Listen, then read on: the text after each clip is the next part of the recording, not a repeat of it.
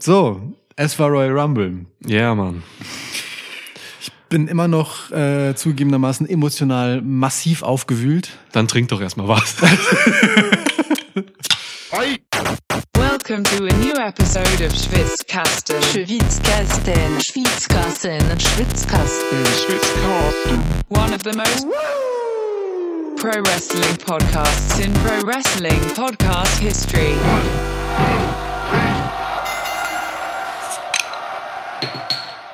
Ah, Aufgewühlt, ja, du, bin ich auch. Also wir hatten, ne, heute ist Sonntag. Ja. Ähm, wir haben den Rumble von gestern Abend heute Morgen geguckt. Ja. Quasi direkt nach dem Frühstück und dann haben wir erstmal ein bisschen Pause gemacht. wir, wir, der Rumble hat uns auch einfach äh, Cheers. cheers, äh, genug mitgenommen, dass wir vergessen haben zu essen dabei. Ich war den ganzen Tag über geisteskrank hungrig. Oder scheiß Novum im Podcast, Alter. Wir haben einfach vergessen, Essen zu bestellen. Das ist noch nie Irre. passiert. Wirklich irre. Ansonsten äh, frönt der Schwitzkasten immer der Völlerei Ja. bei, beim Wrestling gucken und irgendwie hat das heute nicht funktioniert. Alter. Ähm, ja, aber ich wurde trotzdem echt, also ähm, gut gefüttert bei diesem Rumble. Sag wie es ist. Sag wie es ist. Ich bin wirklich, ich bin bedient. Und das meine ich absolut, das kann ich schon vorwegschicken, absolut positiv. Sagt man eigentlich immer, wenn es negativ ist. Ne? Ich bin bedient. Ja. Penner. Geh weg. Ja, äh, ich auch. Ich auch. Ich ähm, hab mir die Nahrung komplett dann über das, was ich da am Bildschirm gesehen habe, rein verleibt. So, ist, ja, Mann, ähm, da war viel drin. So, Alter, ähm, es war nicht alles cool für mich Nee. bei dem. Rumble, so, äh, bei dem Event meine ich. Ja. Ähm, aber wow, also, ey, ich, ich will heute hauptsächlich über über das, das Post-Match reden vom Main Event, Ja. über den Männer Rumble und über Gunther. Ja. Und der Rest war auch da. Ja. so, ne? Das, das sind die Sachen, äh, die großen Themen, die ich haben will. Also wer jetzt neu ist, so, wir haben in dieser jetzt gestarteten WrestleMania-Season im Podcast immer sehr viele neue HörerInnen. Hm. Ähm, wer das erste Mal jetzt eine Review hört, so von uns. Ähm, wir gehen jetzt nicht so chronologisch durch die Matches und erklären alle Moves und so einen Scheiß, Nee. sondern gehen schon durch alle Matches, aber picken uns dann halt auch so einfach unsere Themen raus, auf die wir Bock haben, gucken ein bisschen nach vorne und so. Ja. Deswegen legt euch einfach rein. Genau, es So. geht, geht mehr darum, was das mit uns gemacht hat, was passiert ist, als euch nochmal zu erzählen, was ihr eh schon gesehen habt. Ja, aber das, was man gesehen hat und was irgendwie hängen blieb oder wichtig ist, so Mhm. soll ja auch eingeordnet werden und sowas. Definitiv. Ähm, ich würde äh, mit der großen Überraschung beginnen, dass das Rumble-Match das äh, Event eröffnet hat, was sofort irgendwie bedeutet hat, oh Gott, was passiert am Ende bloß? Ist so, ne? Ähm, ja, ja. Und äh, den Bogen weiterspannend, dann so ungefähr viereinhalb Stunden später. ja. Ähm, zu Recht. Ist halt wirklich so, ne? Es gab, es kam ganz selten vor in der Geschichte. Ich erinnere mich an zwei Male zuvor, ähm, wo der, wo der Männer Rumble eröffnet hat. So, und da gab es so Sachen wie damals hat irgendwie so Rock CM Punk den Titel abgenommen im Main Event und sowas. Ja. Ähm, andere weiß ich gerade nicht mehr. Ähm, deswegen, da muss dann was Heftiges im Main Event passieren und Ja. Ähm, also, ne, wir haben die letzten Wochen, Monate wirklich The Bloodline über den Klee gelobt. So, wir haben so viele schöne Momente durch Bloodline erlebt, so viele emotionale ähm, Dramen einfach da mit detailreicher Perfektion erzählt bekommen von diesen Dudes, die da mitmachen. ja. Ähm, und das, was hier jetzt am Ende dieses Royal Rumble Events passierte, so, war vielleicht das emotional mitreißendste für mich persönlich. Ähm, so, weil da so viel drin war und kulminiert ist vor allem, Ja. dass ich da noch lange, lange, lange heute an dem Tag drüber nachgedacht habe und ähm, gar nicht so kognitiv, sondern mehr auch emotional so. Ja. Ja. Heftige Nummer, Alter. Ja, voll. Ich hatte, hatte tatsächlich immer wieder so dieses, ähm, dieses Gefühl wieder, Ja. was ich dann vor allem äh, im Post-Match-Segment dann halt hatte. Und das finde ich halt besonders bemerkenswert, weil, ähm, die letzten 15 Minuten dieses Events waren halt das absolute Main-Event-Highlight. Und das ist Ja. halt nach dem letzten Match gewesen. Das ist beim gerade beim Royal Rumble ist das eigentlich total wild und bemerkenswert, weil Mhm. Das dieses eine Event im Jahr ist, wo du dich mehr oder minder knallhart drauf verlassen kannst. Ähm, da geht es am Ende einfach um ein mehr als einstündiges Wrestling-Match, das halt das wichtigste Programm des Jahres bestimmt. Und diese Storyline um Bloodline, um Sami Zayn und Roman Reigns im Prinzip vor allem, ja, Ähm, äh, mit Kevin Owens und Jey Uso und eben all den anderen drumherum, wenn man jetzt so konzentrische Kreise ziehen will. Ähm, diese Was auch immer das heißt, wahrscheinlich was Mathematisches. diese, ich erkläre dir das jetzt nicht. Diese, diese Storyline ähm, hat so ein Gewicht, Ja. dass ein Storyline-Segment und das dazugehörige Match letztendlich, naja, dieses WrestleMania-Qualifikationsmatch Royal Rumble, das erste große Highlight des Jahres, einfach von seinem Platz verdrängt. Ja. Wie krass ist das eigentlich? So, weil wir wussten, dass ab dem Moment, wo das Event mit dem Männer Royal Rumble beginnt, ist halt klar, Ja. das, was am Ende passiert, ist zu wichtig. So, und das, allein das ist schon einfach so, so krass. Und dann war es auch noch so intensiv, so gut nach einer so starken Aufbauphase. Für mich die intensivste und aufwühlendste Phase überhaupt in der Geschichte von Bloodline und damit, Sto also von Storylines der letzten, weiß ich nicht, zehn Jahre oder so. Das ist, ey Mann, ich, ich krieg immer noch Gänsehaut, wenn ich da so, wenn ich das so äh, vor meinem inneren Auge abspule. Ich find, bin wirklich tief beeindruckt von dem, was da geboten wurde. Das ist wie so ein kleiner kurzer Kinofilm immer, ein Bloodline-Segment so, ne? Weil äh, das taucht ja öfter mal auf an Shows so, wo das halt irgendwie auch strange ist, so, weil jetzt auch, du hast gerade gesagt, beim Royal Rumble halt so, ne? So ein Kinosegment am Ende. ähm, dann bei der Raw äh, 30, beziehungsweise Raw XXX Porno. ähm, da war das halt auch einfach so da drin irgendwie und ging fast eine halbe Stunde so der Trial, ne? Ja, Wer ja. sich dazu mehr anhören will, hört sich unsere äh, Rumble Preview an. Die kann man auch hören, wenn man den Rumble schon gesehen hat. Ist Ja. Ähm, Ist auch lustig, wie viel Ja. wir daneben lagen, aber auch wie viel wir dann bei dem anderen ziemlich richtig lagen. Ist voll, irre. Voll.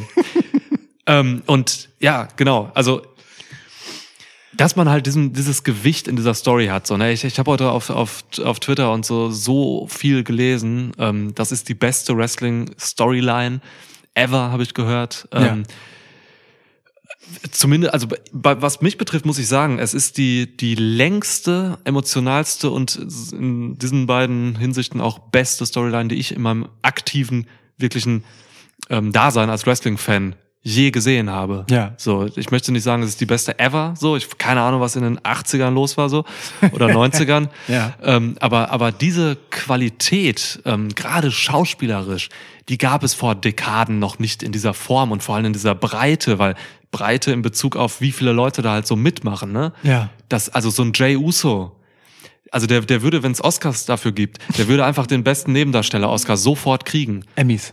Ja. Oder Hatten wir, haben wir ja ja. schon in unserer Preview gefordert. Ja, also Ja, das ist in ja. dieser, also die Qualität, die da, die da auch in der Breite einfach ist, so, das ist, jeder spielt da seinen, seinen, seinen perfekten Part, so, das ist, das sind Rädchen, die ineinander greifen. Ja. Jeder weiß genau, wo er steht, lässt es nichts davon bemüht aussehen oder anstrengend. Das wirkt alles organisch, ob sie reden, ob sie, ob sie handeln.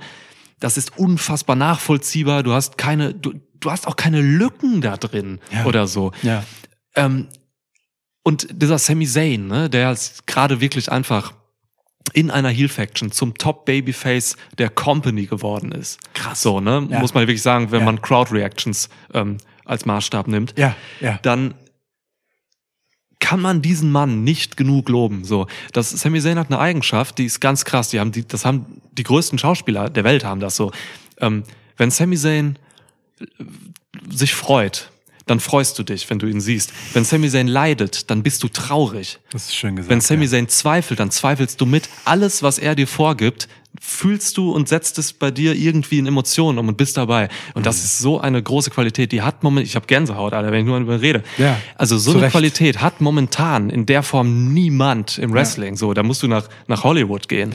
Ey, und also jetzt mal ganz abgesehen von seiner eigenen Leistung, ne, ähm, auch die Geschichte, die das halt letztendlich ist, diese ähm, Geschichte von di diesem Typen, der, also wir reden immer noch von Wrestling, ne? Ja. Und Wrestling ist halt äh, so ein starke Männersport, jetzt mal ganz klischeehaft gesprochen. Und diese Geschichte von Sami Zayn ist halt keine Heldengeschichte. Das ist die Geschichte von einem Außenseiter, der, der sieht nicht krass aus, so, ähm, der ist auch nicht beliebt, der kommt als Lachnummer eigentlich da rein, Ja. der versucht verzweifelt Anklang zu finden. Das ist ein richtiger Loser eigentlich ähm, und arbeitet sich da halt irgendwie rein und findet nie Anerkennung und und dann halt doch und na, man man fragt sich halt, wird er benutzt, wird er nicht benutzt, es ist ein Hin und Her, man kann es nicht richtig einordnen von außen. Er selbst ist auch hin und her gerissen, denn auch seine Geschichte mit Kevin Owens äh, als 20-jährige Freundschaft ist eine sehr bewegte, Ja. bei der man eben auch von, einer, von einem gewissen Ausnutzen und schon irgendwie sprechen kann. Ja? Es- Kevin Owens war auch richtig scheiße zu Sami Zayn. So. Klar, in vier Monaten turnt Kevin Owens gegen ihn. So, also, ne? Ja. Naja, und er- also hat ihn halt auch einfach hart gekillt bei seinem Debüt bei NXT etc. pp. So. Ja. Ähm, und ich finde das halt wirklich so bemerkenswert, dass diese Top Babyface Story zu zum Royal Rumble halt, wie gesagt, keine klassische Heldengeschichte ist, sondern das krasse Gegenteil. Das ist wahrscheinlich die unwrestlingste Story, die du, die, die, die geht, so, weil er halt einfach nicht der Typ ist, der sich da irgendwie durchdominiert, sondern es ist ein reines emotionales Hin und Her. So, es geht um so viel mehr als um bloß diesen Sport d- da drin. So, und es ist so so außergewöhnlich, genau diese Kunstform dafür zu wählen, so eine Geschichte zu erzählen. Ich finde das Ja. total krass. So, Und lass mich kurz da genau einhaken. Und genau deswegen, alles, was du gerade ausgeführt hast, Hm. das ist nicht die Heldenstory und so. Genau deswegen funktioniert die andere Heldenstory daneben. Ja. Neben der Story von Ja. Sami Zayn. Cody Rhodes ja. funktioniert deswegen neben Sami Zayn. Was, Total wie auch gut. immer das dann zusammengeht mit Roman und so. Können wir später nochmal drüber quatschen. Ja. Aber diese beiden Stories, diese Top-Stories und auch die Top-Babyfaces in, dem, in der Hinsicht, es gibt momentan viele Top-Babyfaces, Rollins und so ja auch noch dabei. das war's aber auch. Ja, stimmt. Deswegen funktioniert das nebeneinander, weil die so unterschiedlich sind. Das sind, du kannst halt nicht zwei Helden-Stories machen. Das ist halt der, ja, der Underdog. Das ist eine Underdog-Story einfach. Voll, ja, ja, total. Ja. Also, ne, Sami Zayn ist halt einfach der most relatable guy, so Ja. ganz Ja. ehrlich. Also, weil ähm, ich äh, kann mir schwerlich vorstellen, dass egal wie wie beliebt und erfolgreich und was weiß ich was äh, anderweitig privilegiert jemand in seinem Leben ist, diese Situation von man versucht und versucht und versucht und irgendwie ist es immer nicht genug, irgendwie wird man immer wieder dieses Stück abgewiesen und es ist dann irgendwann zu viel. Ja. Ja. Und am Ende kommt dann ja auch noch ähm, eben einfach Ethik und Moral in die Waagschale und es ist einfach zu viel. So. Und dann schlägt es halt um. Ähm, ich, also es ist meisterlich, meisterlich, ganz, ganz, ganz fantastisch und äh, die, auf, also wirklich auf so eine absurde Weise halt einfach sehr berührend. So. Ja, du, du leidest mit, du freust dich mit, also du fühlst einfach mit dem Sami Zayn so mit, wie ich das noch nie mit einem Typen gemacht habe, in der Tiefe so. Ja. Das ist so irre und das geht halt allen so, ne, diese Crowd-Reaktion in der Halle, ey. Ja. Fuck you, Roman. Oder diese ganze, also, ne, es gab ja diesen Moment auch, wo er dann quasi einfach nur mit dem Stuhl hinter Reigns steht und einmal kurz anhebt. Es gi- ging gar nicht darum, ihn zu hauen am Anfang. Und die Crowd, wow, so ein Raunen und so, ne? Ja. Das heißt, die Leute hängen ihm wirklich an den Lippen und er ist dabei einfach so bescheiden und, und, und sicher in seiner, in seiner Präsentation, so dass, ey, da wirklich, das ist einfach ein richtiger, heftiger Schauspieler und die machen halt alle mit, so. Das ist, ich, also, ich, ich fasse es einfach nicht, wie gut das ist. Echt? so. Ja, ja, ja, voll, voll. Ja. Es ist wirklich, es, also wow. Ja. Ganz, ganz, ganz viel Respekt davor, das halt so ähm, durchzuziehen. Ähm, vor allem auch vor dem Hintergrund, dass ähm, dieses, diese Ereignisse jetzt halt ähm, total die aufgeweichten, möchte ich sagen, ähm, Verhältnisse der letzten Wochen und Monate ganz, ganz klar gezogen hat wieder. Hm. Also ähm, es ist ja schon so, dass vor allem Sami Zayn und dann äh, in dem Fahrwasser ähm, Jimmy Uso erst einmal, später dann auch Jay mit ähm, Bloodline schon in so eine so eine ähm, naja zumindest amtlich Pops ziehende Richtung mitgezogen haben. Auch die, das Auftreten von Roman hat sich ein bisschen verändert, von so einer ganz, ganz klaren Heel-Persona. Und ähm, hier bei, bei diesem Royal Rumble war am Ende mit, mit diesem Massaker letztendlich, dieser, Ja. diesem viertelstündigen Gewaltexzess, Ja. ähm, den sie dann an, nach dem Match an Kevin Owens praktiziert haben, ähm, alles davon beiseite gewischt. So, das war einfach ganz, ganz knallharte Heelarbeit und genau dieser Tipping Point, wo dann halt auch ein Sami Zayn sich ganz klar auf eine Seite stellen muss. Denn auch er ist halt so zwischen dieser, ne, auf dieser Grenze zwischen Heel und Face immer hin und her getänzelt. Und ich finde das auch auf einer Metaebene für diese Wrestling-Zeit gesprochen einen total interessanten Kniff, weil ähm, es so eine in Charakteren so eine, so eine Regression zur Mitte halt gibt. Ja, Heels werden immer faciger, Faces werden immer heelischer, weil das Heelische ist irgendwie das Coole und dadurch passiert halt beides gleichzeitig so. und ähm, das war halt auch in dieser Faction so, aber eher so als so ein Pendel, das immer hin und her schwingt. Und, ähm, und jetzt ist es einfach so, als hätte man da einmal in der Mitte durchgeschnitten und das Meer geteilt. So. Ja, stimmt. Zane auf der einen Seite, vielleicht Jay Uso dabei, der ist noch nicht so klar. Jetzt mal rausgehalten. Die anderen drei auf jeden Fall so klar auf der Heel-Seite Ja. jetzt. Ähm, ja, Massaker ist ein schönes Begriff übrigens. Ist ein schöner Begriff dafür. So. Als diese Usos da an den äh, ans Ringsaal gefesselten Kevin Owens auf, draufgetreten haben mit zehn Superkicks oder so jeder, ne? Das, Alter, so eine heftige Szene. Solo Sikoa richtet Kevin Owens dann auch komplett und so. Alter Schwede. Also ich, ja. Ja. Und auch davor schon, ne, was Kevin Owens alles eingesteckt hat, diese, Ja. diese ekelhaften ähm, ähm, Shots da quasi, wo er einfach mit dem Genick auf die Steel Steps geworfen Mit wurde. dem Alter. Rücken und mit diesem Whiplash auf dem. Kopf. Alter, das, Das dass das nicht dann klar, auch Alter. zweimal gezeigt wurde. Ne? Ja. Also gar Also man hat das wirklich ekelhaft harter Move. ja, krass aufgebaut so. Ja. Ähm, aber, aber das ist mega wichtig, ne? Dieser Kevin Owens, das Kevin Owens halt auch, ne? Der Mann, der alles kann, Ja. ähm, der ähm, ja so, so, so ein Centerpiece ist von dieser Story jetzt auch so, ne?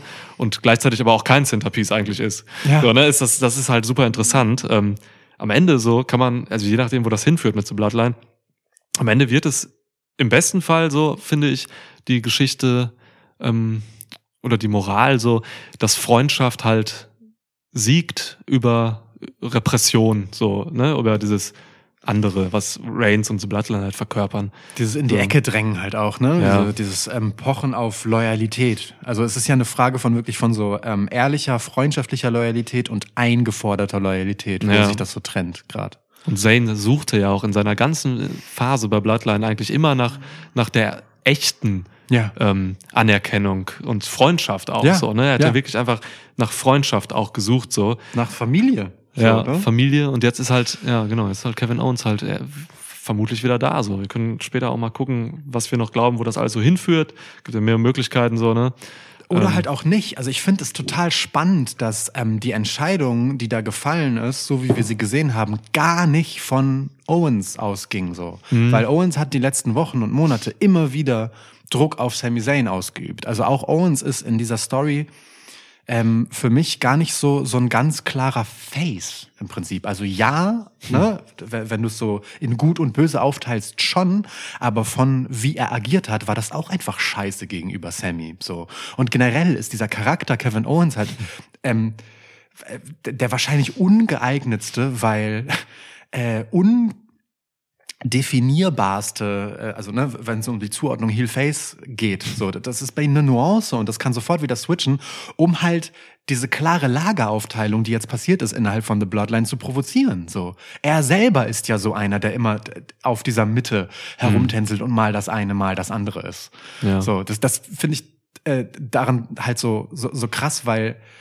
sich Sammy eben nicht dafür entschieden hat, irgendwem nachzugeben, außer seinem eigenen Empfinden in dem Moment. So, das ist alles, alles Sammy. Das war nicht, ich rette jetzt Kevin, weil das mein Freund ist, sondern ich, Sammy, finde das gerade falsch, hieran beteiligt zu sein. Das steht nochmal über diesem entweder der oder der. So, es ist einfach nur, wo sehe ich mich persönlich gerade? Was kann ich mit mir selber vereinbaren? Da geht's gar nicht um Allianz oder nicht Allianz. So, er hat sich ja auch direkt danach zu den Usos umgedreht und war so, ey, das ist, nee, hier ist eine Grenze übertreten, so nix gegen euch mäßig. Er hat ja nicht danach alle angegriffen und bestraft oder sowas. Er hat nur einfach ne, für sich selber gesagt, okay, hier Schluss, so.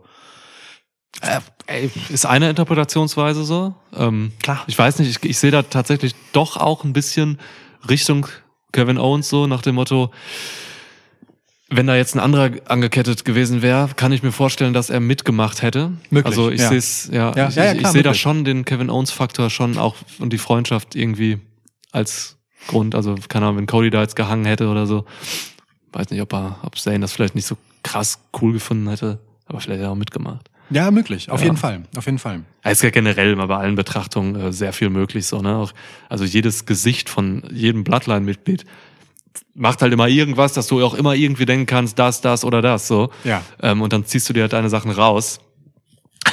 auch diese Jay Uso-Sache so, ne? Also Jay ist halt einfach abgehauen, so, hat nicht mitgemacht. Ähm, Mhm. Da hat er auch irgendwie echt, also fing dann an zu weinen auch und so und ist halt einfach weggegangen. Also muss man auch gucken, was da passiert. So, Ja. ist, Jay ist halt einfach in den letzten Wochen speziell einfach ähm, komplett an die Seite von Sami Zayn gegangen. So, ne? Ja. Mit dem Highlight natürlich bei der Raw 30, äh, mit, dem, mit der Gerichtsverhandlung, wo er für ihn eingestanden hat. So. Super Die haben krass. eine krasse Beziehung einfach jetzt aufgebaut. So, ne? Und Ja. ja. Da, oh, ist heftig, Alter. Und äh, Jay Uso, Alter, Main Event. Jay Uso ist der nächste Punkt, finde ich. Ähm, auch so ein, so ein, so ein, also ne, du hast den bei unserer Preview hast du ihn den MVP des äh, Tr äh, Tribunals genannt, so dieses, dieses so wichtigen Segments. Ich, äh, für Je. mich ist, für mich ist Jay Uso ähm, auch in diesem Teil der Story, also auch in diesem Post-Match jetzt das wichtige Centerpiece, ehrlich gesagt, weil ähm, er der erste wirkliche Resonanzkörper dafür ist, dass Sammys Aktion größer ist als halt bloß, also Sammys Entscheidung ist, hat halt einfach mehr Folgen als nur die eine für ihn selbst, dass er jetzt bei Bloodline unten durch Mhm. ist. Das ist halt tatsächlich dieser heraufbeschworene Keil, der irgendwie in The Bloodline reingetrieben wurde. Der ist tatsächlich Sami Zayn damit geworden, mit dieser Reaktion von Jey Uso. Und dazu wurde Jey Uso überhaupt nicht gedrängt. Auch das wieder ist einfach nur sein eigenes Empfinden, so. Ne? Man Ja. hat bei, bei Jimmy das Gegenteilige beobachten können. Jimmy, ähm, ist, der ist ja durchgedreht, ne? Da, da war ja. Ja. direkt in der Reaktion so, ähm, ähm, hat er, hat, also Jays Reaktion war, ähm, äh, ich habe dich einen Bruder genannt, was machst du so in Richtung Sami Zayn, ne? Und dann dann tritt halt Jimmy Uso ihn um und blökt seinen eigenen Bruder, also Jay, dann halt an so was den nennst du dein Bruder? Ich bin dein Bruder. So, ne? Er hebt halt sofort diesen Familienanspruch. Mhm. Und, und genau da ist es dann bei Jay eben auf so einen wunden Punkt getroffen, weil ähm, er sich ja für Sammy entschieden hat, vorher, für ihn eingestanden Ja. ist. So. Sie, sie haben halt eine Nähe, die ähm, halt nicht Blut ist. So. Und ähm, Jay Uso hat halt die, die, die Härte und die Gewalt dieser Familie selber erlebt. So, er war ja, looking back zwei Jahre so, ne, einfach selbst der, das Opfer dieser rohen Gewalt von Roman mit, mit dieser Art, wie er die Familie halt führt, so, bis er dann irgendwann in den Rängen sozusagen so aufgestiegen ist, dass er davon verschont bleibt. Aber er war halt auch dieser Spielball, wurde auch immer wieder in die Ecke getrieben, so wie Sammy. Und gefühlt sieht halt ein Jay Uso halt einfach seine eigene Vergangenheit in diesem Sami Zayn gerade, weißt du? Oh, ja, ja. Und ist dann und und äh, ist deswegen vielleicht auch einfach emotional davon auch so so Mhm. aufgewühlt, weil weil weil es einfach wie so ein Spiel, wie so eine Reise in seine eigene Vergangenheit ist. Flashback, So. ja. Ja, stimmt. Und sein Bruder macht mit, ne? Sein Bruder, den er damals halt retten wollte vor vor Roman, so, Ja, ähm, der macht mit. krass. Heftig, ja. Und Solo Sikoa ist einfach wirklich der loyale Stein. Ja. So, ne? Das ist einfach der. ja. Genau. Und äh, Paul Heyman ist im Prinzip der loyale Wendehals. So, der, der, Speichellecker vor dem Herrn. Ja, ja, klar. ja. Geil.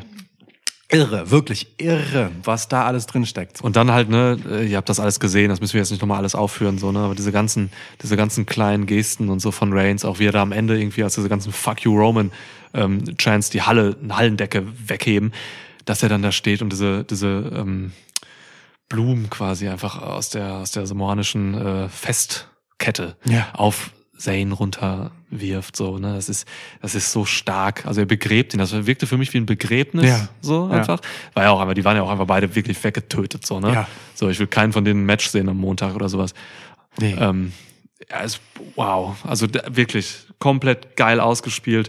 Ähm, heftig, dass man, dass das auch irgendwie alles, was davor passiert ist, so mehr oder weniger vergessen lässt. So, also so geht's mir irgendwie. Mhm. Ich war danach so kurz so, what? Okay, da war noch irgendwas? Was? Alle Night? So, ja. Und es ist, ähm, ja, äh, das ist auch so, ähm, so, so bemerkenswert, dass halt dieses, ähm, also wir haben ja auch in der Preview darüber gesprochen, dass, dass, dass so dieser Cody-Tipp für, für, den, äh, für das Manor Royal Rumble-Match halt so dieser einfache, stockkonservative Tipp ist. So, ja? Auch der, der war dann ja am Ende sehr viel weniger spektakulär, als wir ihn vorhergesagt haben im Endeffekt. Weil du einfach eine größere Geschichte hast, weil du hier ein, eine andere Figur hast, die halt Ja. ne, in dieses Spotlight äh, geht und es ist schon krass, weil das Rumble total oft halt mit dieser ähm, mit diesem Schwung in Richtung WrestleMania geht, gerade jetzt natürlich, ne, wo Roman Reigns als Heel Champ eben der Man to Beat ist, so. Ja. Ähm, hast du hier genau das Gegenteil. Es geht einfach los mit einem maximal bedrückenden Gefühl von Scheiße, Alter. Was ist denn hier, was ist denn hier los? So, wie, wie geht denn das jetzt weiter? Oh Gott. Und dann kommt ja auch noch Cody ins Spiel. Ähm, ich finde halt diese Härte und diese, diese Brutalität und halt wirklich auch diese, wie gesagt, dieses bedrückende, beklemmende Gefühl, das das hinterlässt für so ein, ähm, naja, Wohlfühl-Entertainment-Konzern wie WWE Mhm. wahnsinnig ähm, mutig und äh, unvorhergesehen. Ja. So. Ja, total. Normal endet der Royal Rumble jedes Jahr mit irgendeinem geilen äh, Sieger und dann freuen sich alle oder so. Und es klappt nicht immer, manchmal selten ist es auch mal ein Heal. Ja. So, aber äh, ja, genau, äh, absolut, ganz seltsam, so die Leute dann nach Hause zu schicken.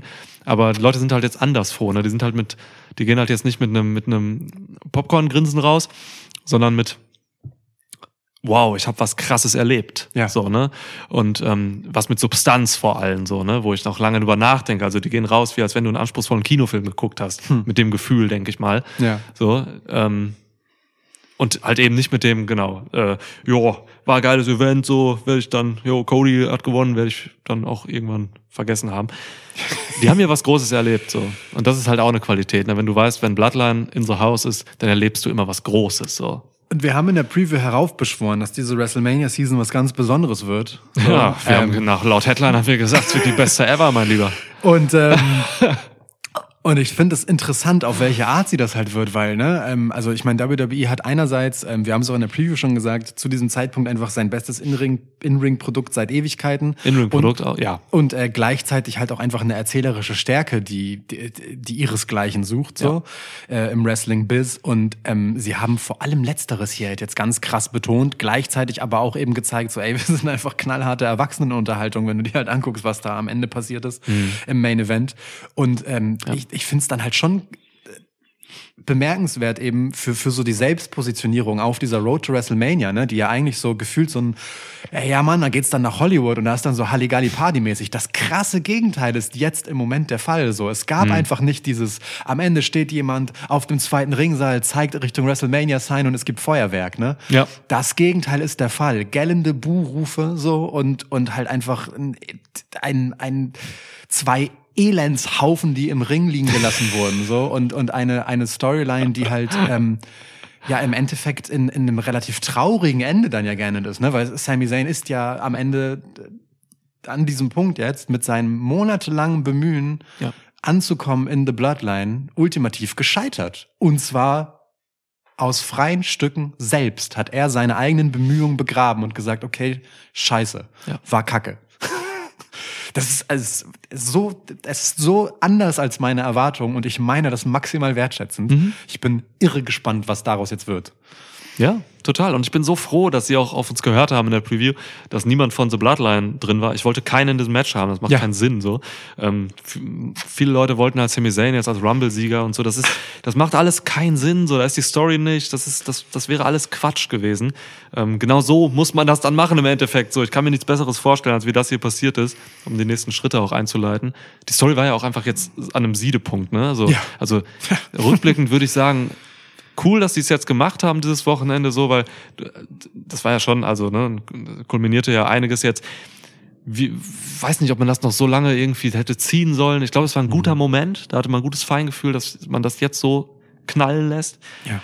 Und dann hast du halt jetzt wirklich ähm, eine, eine Marschrichtung. Ne? Auf der einen Seite hast du Cody Rhodes, Rhodes to WrestleMania. ähm, der da war ein klares, ja, die Heldenstory, der halt das klare Match hat. Safe so an Ja. einem der Tage von Mania. Ja. Ähm, wenn es zwei werden. Es werden zwei. Ja. Ähm, genau, und dann hast du halt Sami Zayn, der halt meiner Meinung nach echt eine andere Story haben sollte. Bei Mania Event ähm, sehe ich ihn als ja, um die Tag Team Titles kämpfen. Ich weiß Mhm. nicht, wie siehst du das? Siehst du siehst du ein Match zwischen Sami Zayn und Roman Reigns irgendwann? Mm, Es gibt ja noch Elimination Chamber Ja. in Montreal, glaube ich. Nee, nicht Montreal. Ähm, Doch, auf jeden Fall ja irgendwie die Heimat von Sammy und Owens. Ähm, ja, das ist schwierig tatsächlich. Ich habe ähm, nicht so Ephraim? nicht so richtig das Bedürfnis danach. So, ich ähm, also auch mit dem, was Sammy so gesagt hat, ne, mit diesem so, das ist unter deiner Würde, ne, this is beneath you, sagte er ja zu Roman Reigns. So, äh, als, als der dann halt gerade dazu ansetzen wollte, Kevin Owens zu attackieren und einfach nur noch abzuschlachten, so und zu bestrafen für seine, Ja. seine Torheit, so. Und ähm, der Moment, in dem dann Roman realisierte, ja stimmt, das ist unter meiner Würde, du bist auch unter meiner Würde, mach du doch den Dreck. Ähm, das ist so etwas in so einer endgültigen Konsequenz, dürfte Roman eigentlich gar nicht persönlich sich mit Sami Zayn abgeben wollen, auf eine Art, so, ne? Aber andererseits als Tribal Chief und als, äh, ja, mit all dem Selbstverständnis, das es da halt gibt, muss er eigentlich selbst derjenige sein, äh, der, weißt du, wie Ned Stark, äh, der Scharfrichter, der sein eigenes Urteil selbst vollstreckt, so, und den Kopf abschlägt. so. Ähm, irgendeine andere Game of Thrones Referenz gab es auch beim Rumble, irgendwas meinte, äh, egal.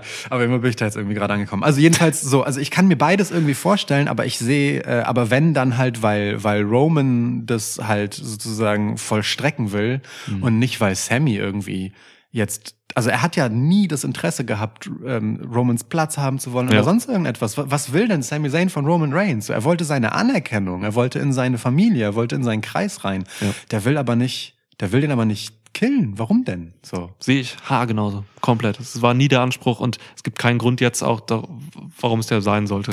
So, Rachegelüste sehe ich jetzt auch nicht von, für, für einen Beatdown, so, das, das wäre zu primitiv. So, Sami Zayn ist, glaube ich, eher verletzt, so, Ja, ja. und ist jetzt auch wirklich full on face so, und will da jetzt keine Rache nehmen, glaube ich.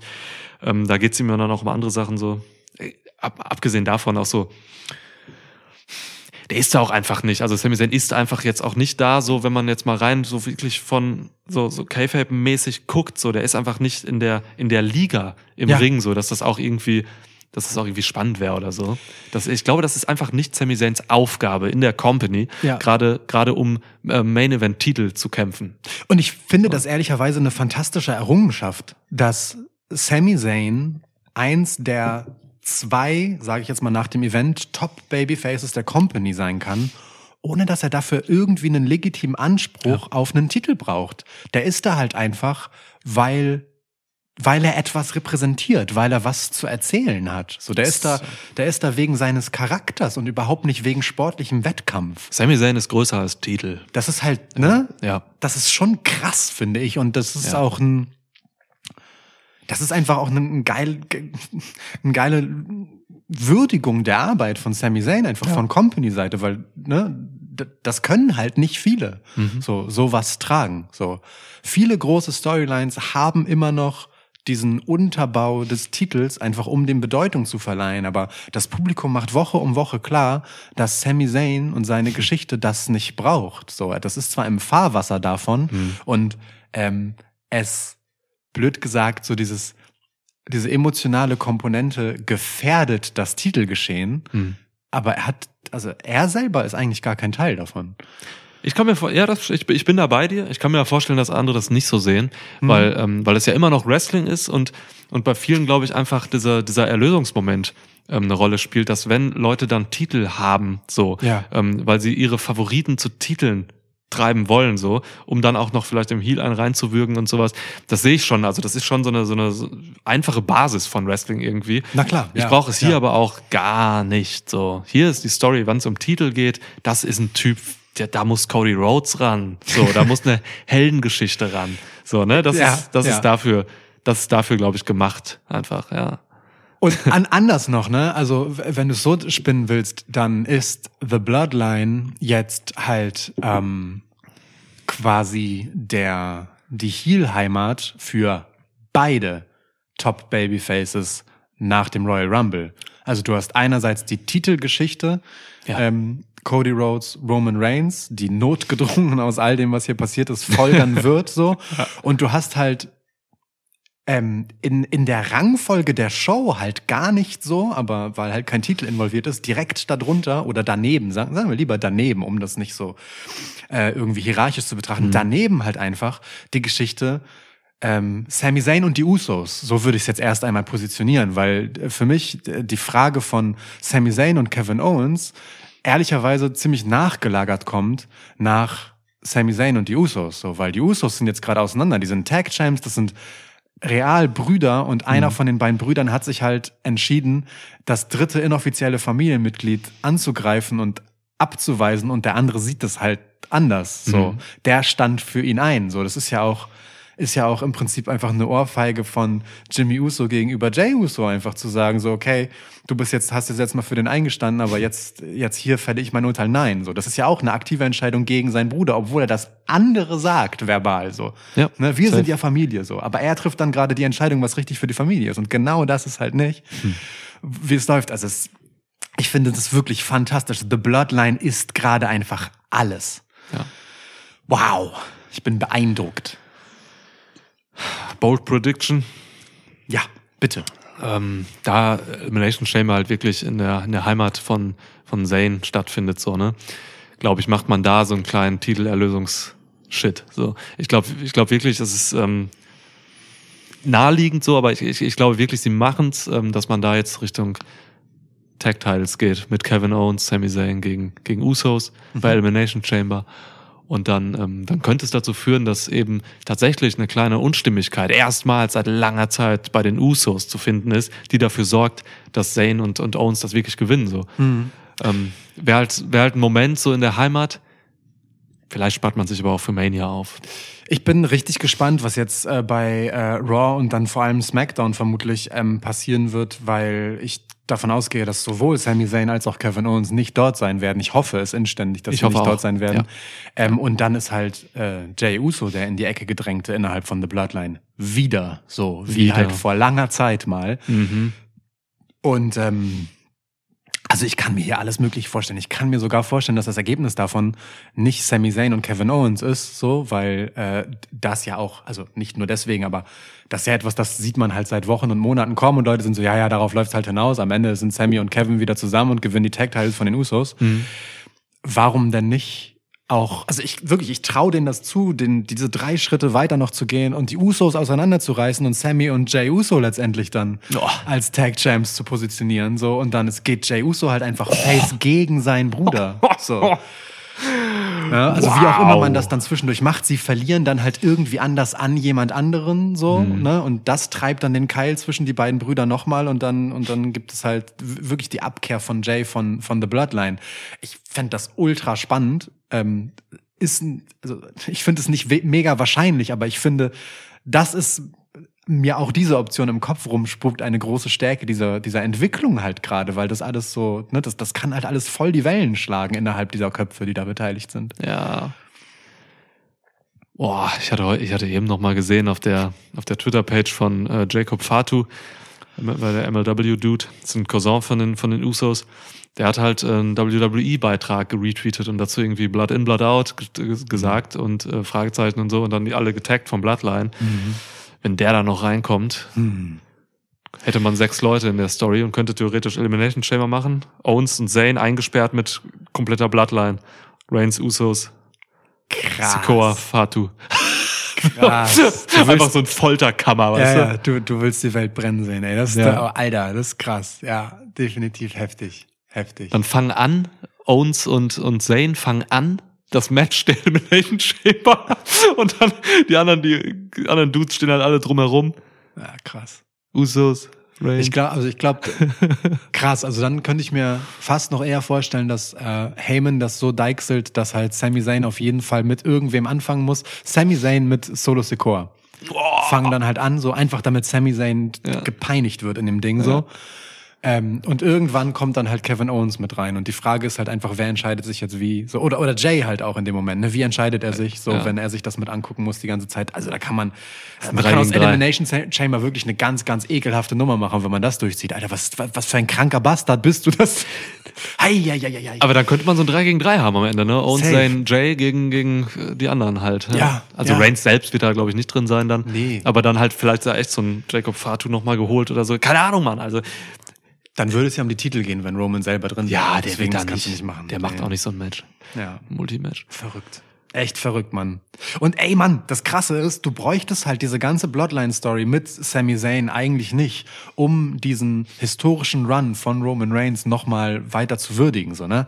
Der ist halt einfach seit 882 Tagen, heute Sonntag, 29. Januar, 882 Tagen Champ, seit drei Jahren ungepinnt.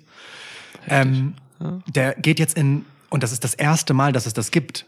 Also er ist überhaupt der erste Wrestler, der zweimal hintereinander ein WrestleMania äh, Main Event, bei dem er Champ ist, erfolgreich abwehren konnte. Also ne, als Champ verteidigen. Er ist der, der erste, der, der das gemacht hat. Das Oh, gab es okay. vorher nicht. Krass. Und er geht jetzt in den dritten Anlauf dessen. So erst dreimal hintereinander geht er im selben Title Run zu Hm. WrestleMania und ist das dritte Mal hintereinander davon halt dieser Typ, den es zu schlagen gilt. So, das ist allein schon einfach historisch und Heftig. beispiellos. Und du hast obendrauf halt einfach noch all das, was das miterzählt. So, ne? Also er ist nicht nur dieser Über-Wrestler-Typ, so, sondern halt auch einfach immer noch dieser krasse Star-Maker. So, wir haben ja, in den ganzen Monaten seiner Regentschaft immer wieder davon gesprochen, wie viel Bedeutung Roman Reigns anderen Wrestlern um ihn herum gibt in den Storylines. So, und das sieht man jetzt an Sami Zayn und auch an Jey Uso jetzt auch wieder so richtig krass. Das sind so heftige Figuren und Identifikationsflächen geworden. Das ist das ist irre und so. Und das hat halt einfach riesen Spotlight dadurch, dass es um Roman Reigns herum passiert. Oder auch, ja, auch so ein Solo Secor, ne? Ist total richtig. Also, ne, Voll. den nimmt er halt, wenn es krass wird, wenn er als, der ist halt, der ist halt der Henker vom Mhm. Bloodline, so, ne? Ähm, also auch der wird einfach gefährlich, auch durch Reigns und so. Äh, Boah. So, Solo Secor ist auch immer noch protected, ne? Da hat halt bei SmackDown vor äh, dem Royal Rumble jetzt das Match gegen Kevin Owens nicht verloren. Man hat, Ja. man hat im Endeffekt das typische Bauernopfer, was man halt so dem Contender hinstellt, damit er noch mal richtig stark aussieht, Den stärksten Freund des Gegners quasi, ja. hat man ihm nicht gegeben. So, Ja. das Match ist einfach nicht regulär beendet worden. Ja, Kevin Owens äh, hat Solo Sikoa gut abwehren können, aber er hat nicht gegen ihn gewonnen. So, Ja. es ist also so, Solo Sikoa bleibt eine ungeschlagene Zehn. Ja. Das ist schon krass. So, das ist, das ist schon wirklich wirklich mit viel Fingerspitzengefühl hier alles ähm, nach vorne getrieben. So, die, die sind alle einfach richtig heftig. Sollen wir mal einen Bloodline-Cut machen? Müssen wir irgendwann Wir müssen noch, irgendwann weg, Drei, sonst haben wir wieder so einen Bloodline. Bloodline gelabert. Ja, ja, ja, ja. Das war Schwitzkasten, euer offizieller Bloodline-Podcast. Ohne Scheiß, ey. Nico Kriegen Lukas immer- Uso. Samoanische Zigarren kriegen wir geliefert. Dafür. Ja, Gut, ja. wir haben noch ein paar andere Matches hier gehabt. Ja, also ne, wenn ich gerade von historischen Errungenschaften gesprochen habe, davon hatten wir noch ein bisschen Ja, bei diesem Royal Rumble Event. safe. Auf jeden Fall. Worüber willst du denn als nächstes reden?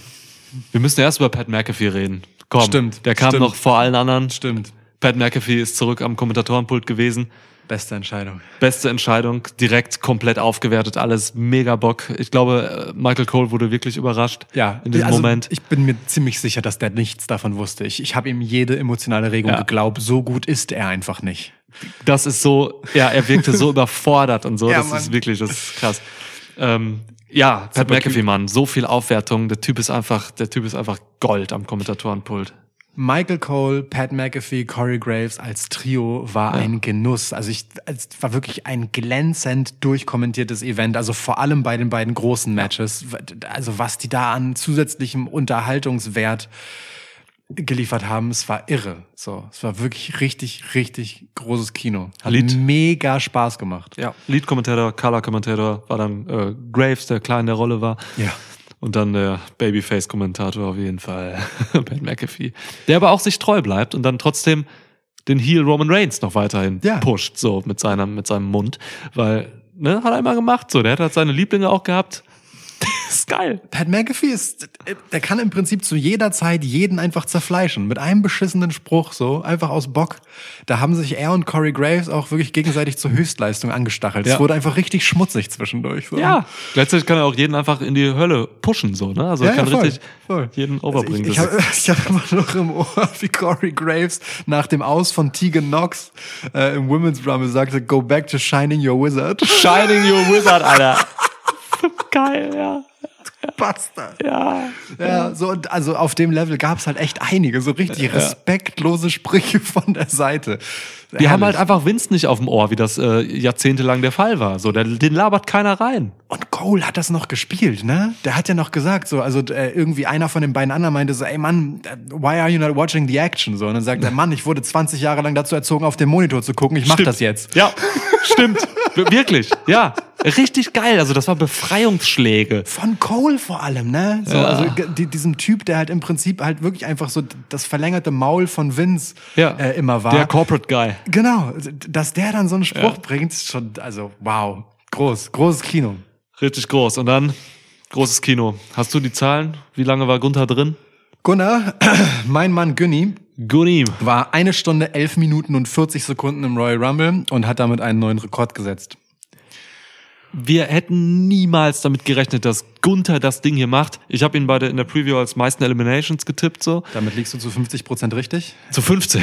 Naja, er und Cody teilen sich das halt mit Ja, jeweils okay. fünf. Ja, ja.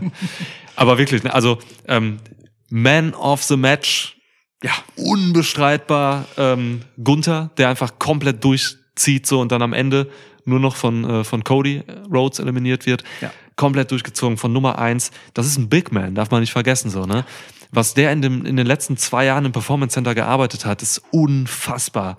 Ähm, also Cardio-Monster geworden und das ist so anspruchsvoll, Alter. Du musst dir so viel Dinge merken. Ja. Du, der hatte ja dann wir, also mach mal so über eine Stunde ein Match und hab dann noch ein One-on-One am Ende mit, mit Cody Rhodes, so, ne? Ja, voll. Was, wie wichtig diese Aufgabe auch einfach ist. Der, der hat das komplett durchdirigiert mit Seamus noch, der als Nummer zwei reinkam.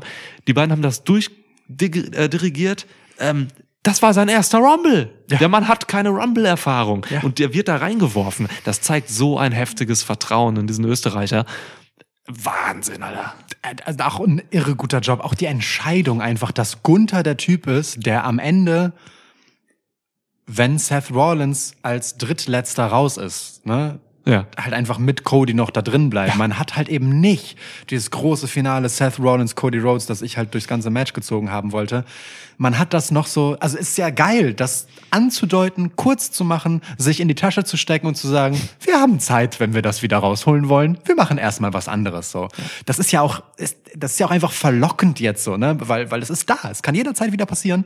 Stattdessen einfach Gunther zu nehmen, der für diesen Cody Rhodes mit dieser Verletzung, die er halt einfach hatte, ne, mit seinem fucking blutunterlaufenden Pack, mit dem wir ihn das letzte Mal gesehen haben, Ja. ist Gunther halt einfach die ultimative Bedrohung, weil er choppt halt einfach rücksichtslos auf seine fucking Brust und die sieht wieder so aus wie damals in Perfekt. diesem schrecklichen Match mit äh, Seth Rollins. Perfekt. Also schrecklich, ne? Ich meine rein Ja, optisch. optisch.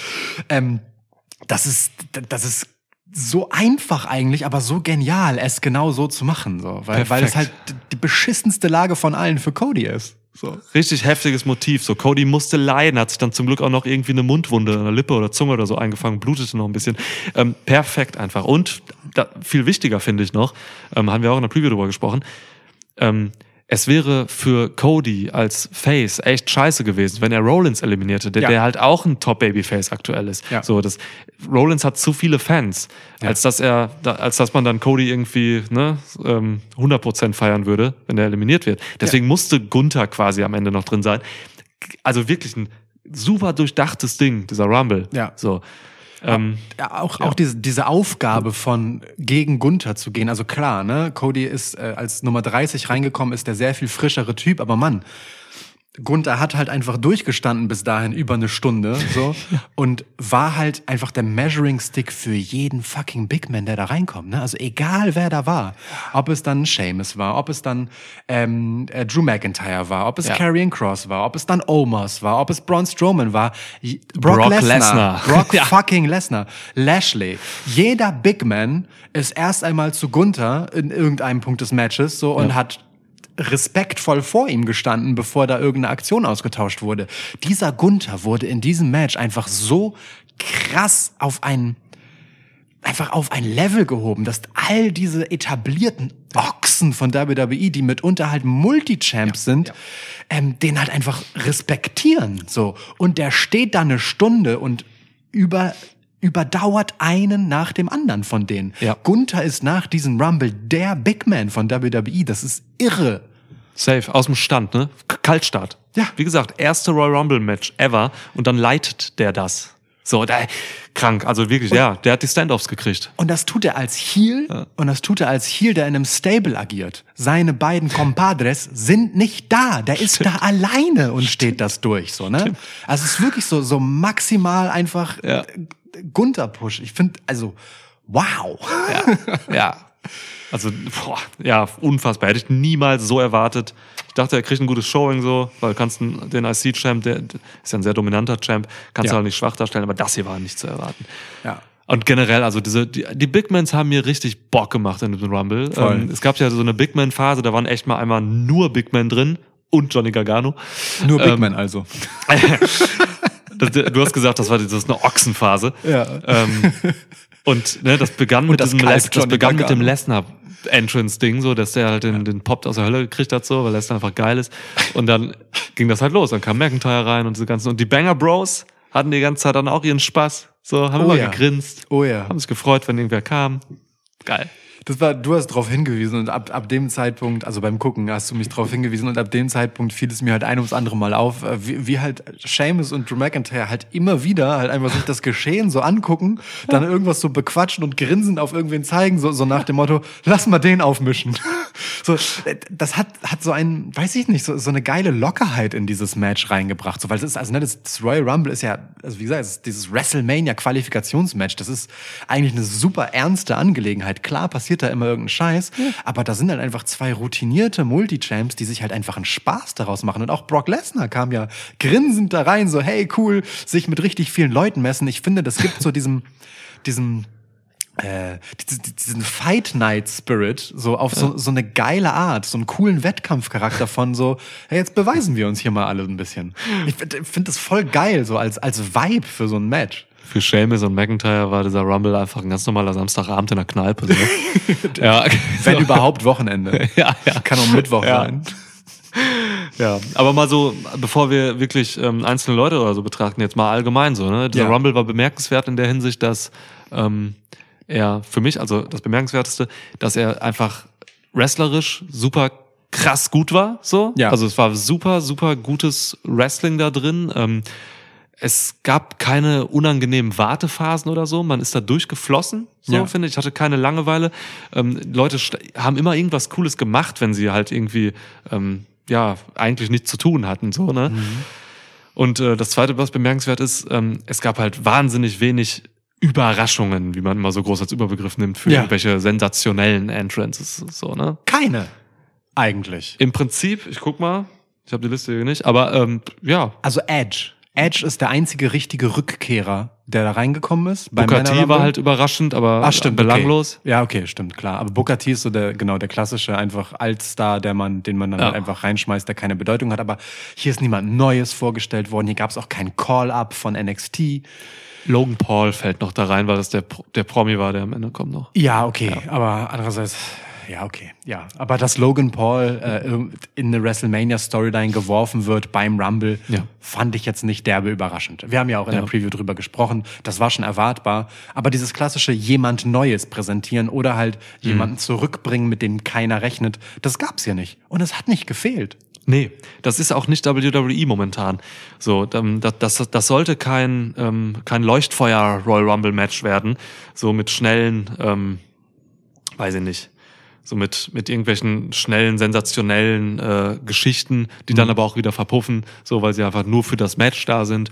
Ähm, darum ging's hier nicht so. Man hatte ja einfach ein solides Match auf die Beine gestellt, ein paar Geschichten eingeleitet, ein paar alte Geschichten wieder aufgewärmt. Ja. So, das war einfach ein, das, ein substanzvolles Royal Rumble Match mit wirklich sehr, sehr guten Wrestling da drin. So. Ja. Also hat mir, wirklich, hat mir super gefallen. Ich, Ja. ich finde es auch ähm, für WWE 2023 in der Post-Vince McMahon-Ära, wenn man das jetzt mal aus kreativer Perspektive so betrachten will, so, Mhm. auch wenn er back ist, ähm, äh, ist es total folgerichtig und, und genau die Visitenkarte, die Sinn macht, so, weil, ähm, also tatsächlich war hier halt einfach Booker T war für die Arena, ne? Der ist halt einfach aus Texas. so, und ähm, Logan Paul ist für Mania, für die Werbung und für ein bisschen Schlagzeile, aber ansonsten ist das. Hier zeigen wir euch die Leute, die ihr Woche für Woche konstant in unseren Shows seht, mit de, an die Storylines anknüpfend, die sie dort erzählen und die führen wir weiter. Jeder, der in diesem Match war, kam aus einer gewissen Kontinuität da rein, so nicht Ja. einfach so aus dem Nichts, nur so zum Vorzeigen oder so, sondern das hat alles Hand und Fuß und ähm, ja und zeigt den Leuten einfach genau die Leute, die sie auch so Woche für Woche sehen. Und das meine ich to tatsächlich total positiv, weil es ja auch bedeutet, hey, ihr hängt euch einfach Woche für Woche rein, ihr schmeißt unsere Shows mit. Hier ist das Rumble, ihr dürft alle auf diese Bühne rauf und kriegt alle euer Showing.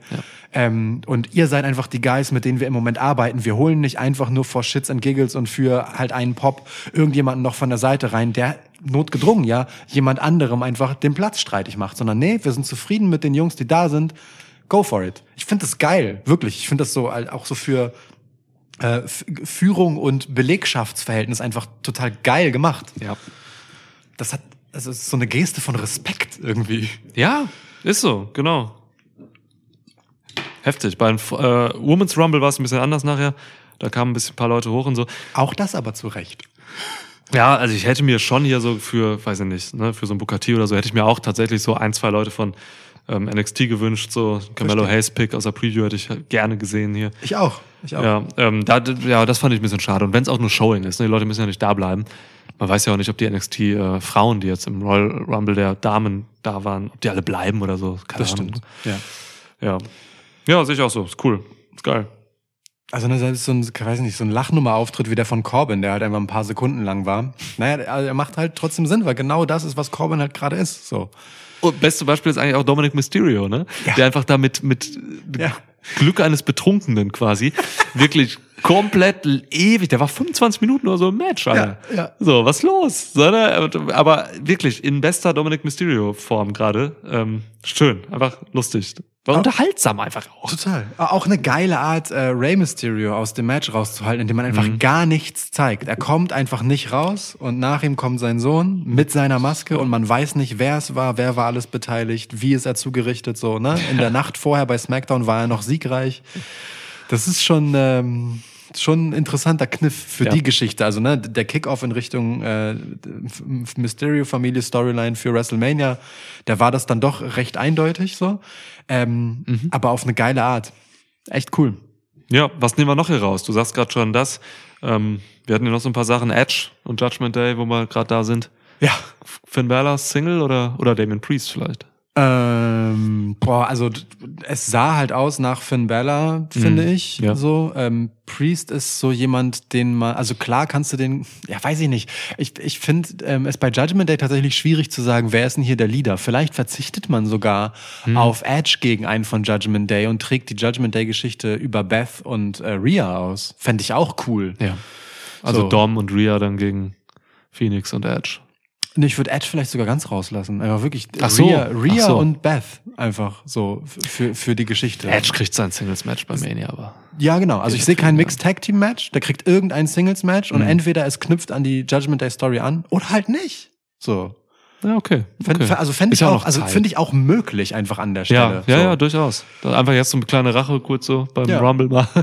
Also ich finde es Ja. halt geil, dass man das äh, mit Beth und Rhea so gespielt hat und dass vor allem Rhea letztendlich trotz des Eingreifens von Beth äh, am Ende ihrerseits eine historische Rumble-Performance hingelegt hat. ja. Ja. Logan Paul, Logan Paul krass. wir hatten eine Tendenz gesehen, auf jeden Fall, wo es hingeht für Mania. Ja, Ähm, Logan Paul einfach richtig krass, finde ich. Also ihn da als Buhmann reinzubringen äh, und trotzdem kurz daran zu erinnern, wie gut der halt einfach ist. Ja. So, aber ich mochte diesen Moment, wo, wo er in der Ringmitte steht und mehr oder minder Seth Rollins als Wortführer und ne, ganz klar als Babyface äh, halt einfach abschätzig halt so, was will dieser Internet-Hampelmann hier unter uns Wrestlern und alle sind seiner Meinung und ne, gehen halt ähm, auf Logan Paul so. ähm, Heels und Faces gemischt, ja. Genau, ne? Ja, einfach ja. so die Wrestler gegen halt diesen komischen Promi da. Ja. Finde ich mega geil tatsächlich. Ähm, und dann dieses, dieses heftige Highlight mit diesem Double Springboard Crossbody, den du einfach gejinxt hast in dem Moment. Alter, ähm, Die stand am Apron und ich sag so, yo, mach doch mal einen Double Crossbody. Und dann machen die das? Und dann machen die. Und als du das sagtest, war ich so, ah, du meinst so, die gehen jetzt so übers Ringseil, rennen aufeinander zu und machen so ein Crossbody. und äh, in dem Moment, wo du sagtest, ey, die machen das ja, war mir erst klar, dass du Springboard meintest. Das habe ich in dem Moment gar nicht in Erwägung gezogen, diese Geisteskranken. Heftiger, heftiger Moment, er Ich habe von Ricochet. Tatsächlich schon mal gesehen, deswegen hatte ich das vielleicht auch im Hinterkopf so, weil der Ja, hat den gleichen Move mit Carmelo Hayes gemacht in einem Match. Ich, ich weiß nicht, wo es war, bei NXT wahrscheinlich dann. Ja, muss ja. Genau, da, da hat er es schon mal gemacht und es sah auch Alright. geil aus. Ja, aber krass. Also äh, Ja. finde ich krass. Und wenn es halt, also keine Ahnung, du kannst jetzt Logan Paul, Seth Rollins, ne? Hat er eliminiert. ähm, für WrestleMania ziehen. Was für eine krasse Nummer. Also Ja. jetzt so vom Ding her. ja. Total, ich Mann. mega. Also Paul ist gut im Ring, so, das ist alles krass. Also äh, kann man machen, Mann. Also Voll. das Money-Geld jetzt, äh, Money-Geld. das Money-Match jetzt einfach mal äh, in Rollins' Hände zu legen, so. Mhm. Und ähm, an dem dann auch nochmal äh, Logan Paul zu zeigen einfach. Ja. Ist geil, kann man machen, ja. Sehe ich, Ja, und, sehe ich. und Rollins ist ja auch dieser, dieser charismatische Typ, den du einem Logan Paul gut gegenüberstellen kannst. Der kann halt reden, der ist selbst so eine ne, schillernde Persönlichkeit, so Genau. auch, auch außerhalb von WWE-Shows, so wenn der mal vor ein Mikrofon läuft. Ja. Ähm, und Hat jetzt doch CM Punk in irgendeinem Interview als Cancer bezeichnet, der sich fernhalten soll. Ja. genau. Äh, he's a jerk. Hat er da drüben bewiesen, hat, er hier bewiesen. So, Was soll wegbleiben. Das Ja. ist krass. Also in dieser Deutlichkeit ist das richtig krass. Seth Rollins darf einfach krasse Sachen oder nimmt Ja. sich krasse Sachen raus. Ähm, so und ich finde aber dann, ich finde ihn dann wirklich eine geile Wahl, ähm, weil auf diesem Match wird halt, auf dieses Match wird geguckt werden. Er ist genau der Typ, der sowas schmeißen kann Mhm. und der halt einfach auch interessant ist, so für so einen Logan Paul als als Gegner. Ja. Ich finde das total gut. Also auch für die Matchqualität, für alles. So, das ist einfach ein richtiger Hingucker dann. Voll Ja. Bock. Ja, ja, ja. Sehe ich. Sehe ich auch. Gut, haben wir noch was hier für einen Männer Rumble? Irgendwas also, Wichtiges ne, noch? Es sind so ein paar andere bekannte Sachen quasi weitergezogen worden. So äh, Austin Theory, äh, Lashley, Lesnar, dies, das. Alles cool, alles geil davon. Ja. So, macht, macht alles Bock. So, ähm, Gunther, Drew McIntyre könnte ein Thema sein. Ne? Also Gunther hat Drew McIntyre eliminiert. Generell hat Gunther sich nicht mit Kleinvieh zufrieden gegeben und mal von Kofi Kingston abgesehen Ja. äh, und Xavier Woods einfach nur krasse Dudes eliminiert. So. Ja, ja. Ja, schauen wir mal. Ist geil. Und Booker T. Schade natürlich für Kofi, ne, der jetzt zweimal in Folge seinen Rettungsspot nicht hinkriegt beim Ja. Rumble, Alter. Aber dieser hier war auch echt vielleicht ein bisschen viel gewollt. Also ihn auf den Stuhl zu schmeißen und zu hoffen, dass er mit dieser, diesem Aufschlag da irgendwie sitzen bleibt, Ja, ist ja. schon so. Hat halt Rollen, das Ding. Ja. Aber ansonsten, also ich meine, Kofi ist äh, immer noch gut im Saft, der ist 41 Jahre alt und äh, fünf Royal Rumble Appearances davon entfernt, mit Kane gleichzuziehen. Geil. Ich Die sag, macht er noch. Ich sage, er holt den noch. Ich, sage, er holt den Rekord noch. Ja? Ja. Okay, ja, der ist so, der ist wirklich gut im Saft. Selten verletzt. Ja. Ich sag, den holt er noch. Ja, also nagelt uns drauf fest. Äh, Ja. Royal Rumble ähm, 28 dann frühestens äh, könnte Kofi den Rekord eingestellt haben. Geil, mit 45, okay. 46. Fuck! Ja, mal nichts. Du hast es versucht. Du hast es Ich hab's versucht. und du war- versucht, warst Mann, nah ja, dran. Mut, ja, Mut bewiesen, Er war stets bemüht. Ja. ja. Mountain Dew, Pitch Black. Okay, du gehst Ich jetzt weiß nicht, warum es gesungen gesungen durch. hab, Nee, okay. Du gehst chronologisch durch den Rest. Ist in Ordnung. Könnte daran liegen, dass es, ähm, ja, weiß nicht, dass, Ähm. dass ich L.A. Nick bin. Ja. Mountain Dew hat äh, ungefähr die Farbe von Pisse und das passt ganz gut. So, kommen wir zum Women's Royal Rumble. Krass, wenn das das Einzige wäre, was wir zu dem Match sagen würden. das können wir so nicht machen, oder? Wir können es immer noch machen. Wir noch können es was schon machen, passiert. aber nee, es gibt schon ein bisschen was zu sagen. Bray Wyatt sah schon einfach krass aus. Diese Schwarzlicht-Facepaint-Sache war schon heftig. Das, Die Optik von Wyatt. Insane. Das war schon heftig. Ja. Das Match war Pisse. ja. So, Komplett. also braucht keine Sau. Keine Sau. Du, Wie du lang war das? Fünf Minuten? Fünf Minuten, ja. Bullshit, und ein bisschen, ein paar Sekunden. Du hättest, also äh, mein, mein Gedanke ist, du hättest einfach das machen können. Er kommt raus, er sieht aus, wie er aussieht. LA Knight pisst sich in die Hose, so, seine gigantischen Eier sind feucht. Es gibt direkt Sister Abigail, Ding ist erledigt. Also wirklich einfach so Ja. reinkommen, töten, so und dann halt meinetwegen die Post-Match-Geschichte auch noch mit durchziehen. Das war ja nicht uninteressant so mit dieser Onkel Howdy-Nummer, aber es war stümperhaft eingeleitet, finde ich. Also ich finde, fand das Match scheiße. Ich finde diesen Weg halt, wie LA Knight äh, ihm hinterhergeht mit dem Kendo-Stick und Bray Wyatt ist halt einfach jeder Schlag egal. Super faul und kacke. Das ist halt the worst of Fiend nochmal. Ja. So, während er halt so eine Sido-mäßige Maske trägt. Ähm, so, und dann, ja, und dann, also die Onkel Howdy-Nummer, okay, vielleicht, meinetwegen, äh, leitet da irgendwas ein, aber das ist, also für das, was sie da vorher erzählt haben und wie sie mir Bray Wyatt ähm, interessant gemacht haben, auch von der Erzähltiefe her, war das einfach die stumpfste und platteste Langweilo-Retorten ähm, die braucht keine Sau. Geh weg. Ey, ich frage mich halt auch einfach nur, wer kommt auf diese dumme Idee, diesen Bray Wyatt mit seinem Comeback-Match für das Werbematch zu benutzen? Ja. Das ist ja sowas wie ein Cracker Barrel Match oder so, ne? Nur dass es hier auf die wirklich offensichtlich aufs Maul äh, geworben wird, so. Ja. Das ist halt ein Mountain Dew gesponsertes Match, so. Was was soll das? Also wie kann man rechtfertigen, dass da ein Bray Wyatt reinkommt? Das ist echt nicht der Typ, den ich als Unternehmen sponsern wollen würde. Kommt auch dazu. Kommt auch dazu. Also wirklich, das war so ein Match für, weiß ich nicht, ne? Also einfach nur so ein optisch hochpoliertes Match irgendwie. Dann war, ja, und Rest, was du sagst. Am Ende vielleicht noch mal, ich, ich will einfach noch, weil ich es wirklich lustig fand. Ich, ich finde, das ist ein Onkel Howdy, habe ich ja Preview ja gesagt. Ich finde einfach nur fürchterlich scheiße, albern, Ja, ja. kacke, nervt. Ja. Wie der Onkel Howdy hat ja einen Dive gemacht. Ja. Er stand da oben und hat einfach mit seiner komischen Klamottengeschichte da, hat er einfach einen Dive gemacht. Und ich sag dir, Onkel Howdy ist, ist näher an LA gelandet als an LA Knight. So. Man, man sah wirklich, dass er einfach weit daneben gelandet ist und zeigt es auch noch mehrmals. Ja. So, ey, dive der da runter. Das ist so ein affiger Move gewesen irgendwie. Ich weiß nicht. Ja, also an besseren Tagen hätte ich einfach durchgehend gelacht so. Da Ja. kamen ja auch noch die Puppen da oben hin und so. F B- Nonsens, Alter. Hör auf, was soll der Scheiß, Bray Wyatt, Alter, mach was Vernünftiges. Wiki- Wikipedia behauptet, äh, der Move von Onkel Howdy wäre ein Coffin Drop gewesen. So ein Bullshit. Das war ein Elbow Drop, Mann. ja, ja. Krass. Genau. Es war ein Elbow Drop, aber halt eine Armlänge daneben. Wenn du einen Coffin Drop sehen willst, dann guck dir mal eines der ersten, war vielleicht das erste Cracker Barrel Match an von bei AW. Da hat, ähm, da hat Darby Allen doch einen gemacht auf so ein Fass. Ja, ja. Das war aber auch schon sehr stumpfe Kackwerbung. Aber ist okay. Cracker Barrel bleibt äh, unerreicht, was die Stumpfheit von geilste, Werbung was angeht. gibt. Cracker Barrel. Ja, Ähm, hey, Cracker Barrel, ihr könnt uns sponsern. Ähm, können wir auch lassen. Cra Cracker Barrel Pledge bei Patreon. Ähm, Schwitzbarrel. ja, Äh, gut. ja, Willst ja, du, aber- können wir weg davon? ähm, Ellen Knight hat verloren. Ja, also ich, äh, ne, Du Idiot Bray- hast ja Bray Wyatt getippt. Bray, ja, ja, ja, ja, also einfach wegen des äh, Programmes, das Ja. jetzt möglich ist. Also ehrlicherweise muss Bray Wyatt für, für meinen Dafürhalten, ey krass, das sind so meine beiden Nervo-Catchphrases, ne? Ich, boah, naja, egal. Was? Naja, ehrlicherweise und für meinen Dafürhalten, habe ich schon zu oft gesagt heute. Egal. Ehrlicherweise, weißt du, sagst du wirklich im Drei-Minuten-Takt. Dafür halten, höre ich selten. Okay, ja, es kommt mir anders vor. Ich habe das Gefühl, ersteres sage ich inzwischen viel weniger, weil es mir bewusst ist und das andere habe ich jetzt einmal gesagt, dass mir das auffällt. Jetzt wird halt Iona oder irgendwer wieder damit ankommen und mir das vorhalten, wie oft ich das sage. So, egal. Also, ähm, Dings.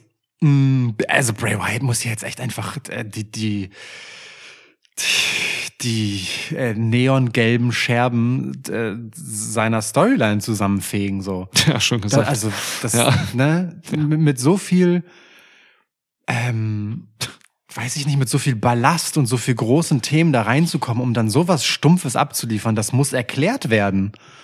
ja, wird's aber nicht. Das war eine einmalige Sache von Mountain Dew. Ja, Ja, egal. Gut. ja, So. bitte. Aber. Optik war krass. Farbenfroh war auch der Women's Royal Rumble. Ich finde, der Women's Royal Rumble sah so aus, als ähm, wären, äh, ja, weiß nicht so, ich sag mal, 23, 24, 30 Teilnehmerinnen ähm, einfach in diesen Neon-Konfetti von Mountain Dew paniert worden. Ohne Scheiß, ey. Ringgear und Haare. Ja, Einfach die Farben von diesen Mountain Dew Drinks. ja. Oh. Make-up auch im Zweifel. Ja. Ja, also wild. Ja, aber gut. Ja. Ähm, gut, hatten wir halt. Ach nee, dazwischen war noch Bianca Belair und Alexa Bliss. Das willst du bewusst skippen gerade und nicht darüber reden? Ach so, ich habe hier so ein kleines, ich habe ja ein bisschen so Notizen mitgeschrieben. Ich habe mir dazu einen Scheiß aufgeschrieben. Hab mich, ich habe in der Preview gesagt, es interessiert mich nicht. So, es ist Bianca In- Belair soll eine vernünftige Wrestlerin als Gegner haben. Äh, Alexa Bliss liefert das gerade nicht. Dies geht mir am Arsch vorbei mit dem Horror-Scheiß. In meinen Notizen steht Bianca Bliss, Doppelpunkt, Bianca, Punkt. Ja, Das, das ist alles, was ich zu diesem Match zu sagen habe. Ähm, können wir, also wenn wir unbedingt diese Alexa Bliss Story erzählen wollen, so, ne, mit halt äh, wieder Bray Wyatt und da ist irgendwie Onkel Howdy drin und es gibt irgendwas Finsteres bei ihr mit Spielplatz und bla bla, können wir das nicht einfach ohne Bianca Belair machen? Die hat was Besseres zu tun. Dankeschön. Dankeschön. Gut, Women's Rumble. Ja, Women's Rumble. Women's Rumble. Ich fand ihn okay. Ich fand ihn auch okay. Aber ich habe dann doch immer die gleichen Makel für mich gesehen, die es eigentlich immer gibt bei einem Women's Rumble. Ja. So. Also jetzt kommt gerade noch hinzu, so ähm, hatten wir vor zwei Episoden, glaube ich, besprochen im Schwitschnack. Ähm, die Women's Division ist gerade momentan ähm, in einem nicht so guten Zustand, wie ich finde, äh, bei WWE. Ja. So, es gibt eine heiße, richtig geile, gute Spitze. Da, da ist, hängen so eine Handvoll Frauen rum. Ja. Ähm, und dann ist halt viel, viel Kälte diesen Januar ähm, Ja. da in der Mid- und Undercard.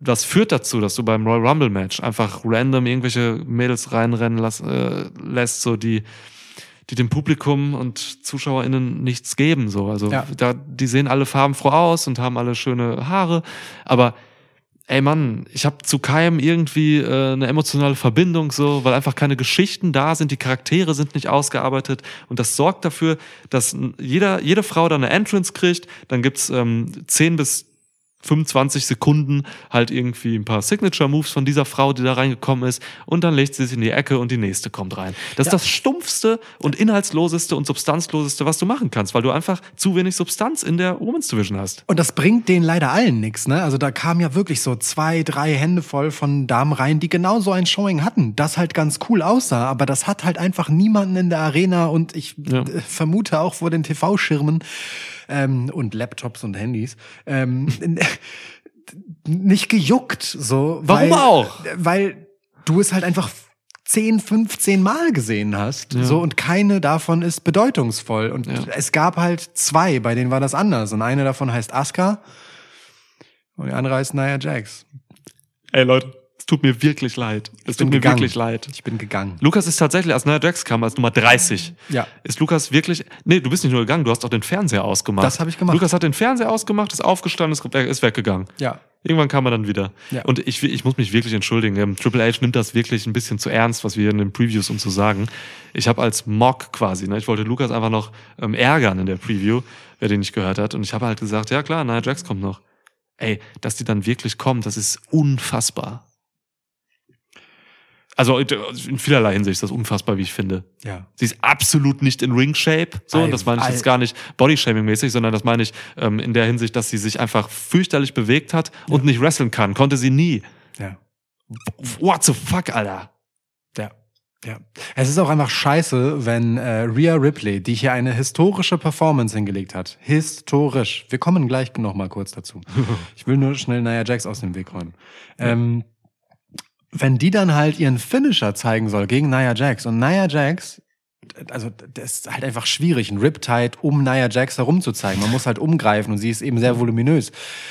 Dann muss es einfach so sein, dass Nia Jax in der Lage dazu ist, diesen Move zu ermöglichen. Sie hat die Aufgabe, dass der Move geht. So, damit kann sie in dem Fall halt einfach die zu Pushenden nicht alleine lassen und sich da halt wie so ein nasser Sack fallen lassen. Ja. So, ähm, wenn die das nicht kann, dann macht das halt nicht. Das ist Kacke für Nia Jax. Die hatte hier einfach Für eine Rhea Ripley meinst du, ja? äh, meine ich ja, für, für Rhea Ripley. Ja. Ähm, die, die hatte hier einfach eine riesen Aufgabe. Die hat Mann, die hat dieses Match von 1 bis 30 durchgezogen. Ja. Und dann halt am Ende gewonnen.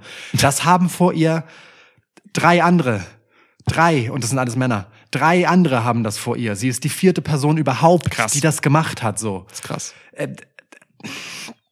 Ah! Ja, Mann. Und ich, äh, ich, ich habe auch gelesen, dass sie sich ein bisschen verletzt hat auch. Sie hat sich am Knie irgendwie verletzt und so. Wenn das bei einem Nia Jax Move passiert ist, dann fahre ich gleich zu Nia Jax und gebe ihr eine, eine, eine Backfist. So. Ja, ohne Recht. Scheiß. Gut, aber der, ja, Ripley war cool. Ähm, ja, sie hat das Ding gewonnen. Ähm, ich habe ein bisschen gehofft, dass mein, dass mein Tipp, dass, äh, ne, also ich habe auf Kana getippt, ähm, dass sie das Ding gewinnt und es war wirklich spannend am Ende auch, Das stimmt. ähm, weil Kana auch unter den letzten dreien war. Sie heißt Asuka. Ja, sie heißt Asuka noch. Das heißt, ähm, man hat nicht den vollen Kana-Backlash gemacht, so, aber die Optik ist schon sehr nah dran. Ja. Es ist wirklich, ähm, sie hat dieses Clowns-Gesicht von früher, so, sie hat ähm, in Gestik und Mimik ganz viel übernommen. Das ist tatsächlich eine direkte Anlehnung an die japanische Zeit von Asuka. Ähm, ich wollte das haben. Ich habe es jetzt hier im Rumble bekommen, aber auch nicht bekommen, so, weil auch Asuka ist halt äh, in die Falle getappt, so, sie hat halt einfach dann ihr Showing gehabt, die ersten 30 Sekunden, ein bisschen länger, als das jetzt irgendwie eine Emma hatte oder so. Ja. Aber dann war sie auch einfach mal weg. Kam am Ende dann nochmal wieder und war unter den letzten dreien so. Aber da hätte ich mir mehr Dominanz und Shit noch gewünscht von ihr. Ja, das verstehe ich. Ähm, man muss aber sagen, im Vergleich zu halt so einer Emma oder so, ne, und vielen anderen von diesen Showings, die halt bedeuten, man kommt halt rein und zeigt halt gegen zwei, drei Leute irgendwelche Moves, Ja. hat sie am Ende drei Eliminations auf, ihr eigenes, auf ihrem eigenen Konto zu verbuchen, war halt die drittletzte, die rausgegangen ist. So, also das war Ja. schon ein etwas bedeutungsvollerer Auftritt, aber es war schon auch weit weg von Dominanz. So, ne? also Genau. Es äh, gab, also würde ich jetzt behaupten, den größten Pop in dem Match für sie, bei der Entrance jetzt. Ja, schon.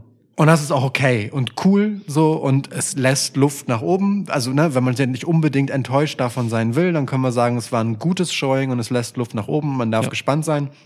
Ähm, weil man sich offensichtlich hier ja nicht dazu entschlossen hat, sie super dominant voll durchzuziehen. So.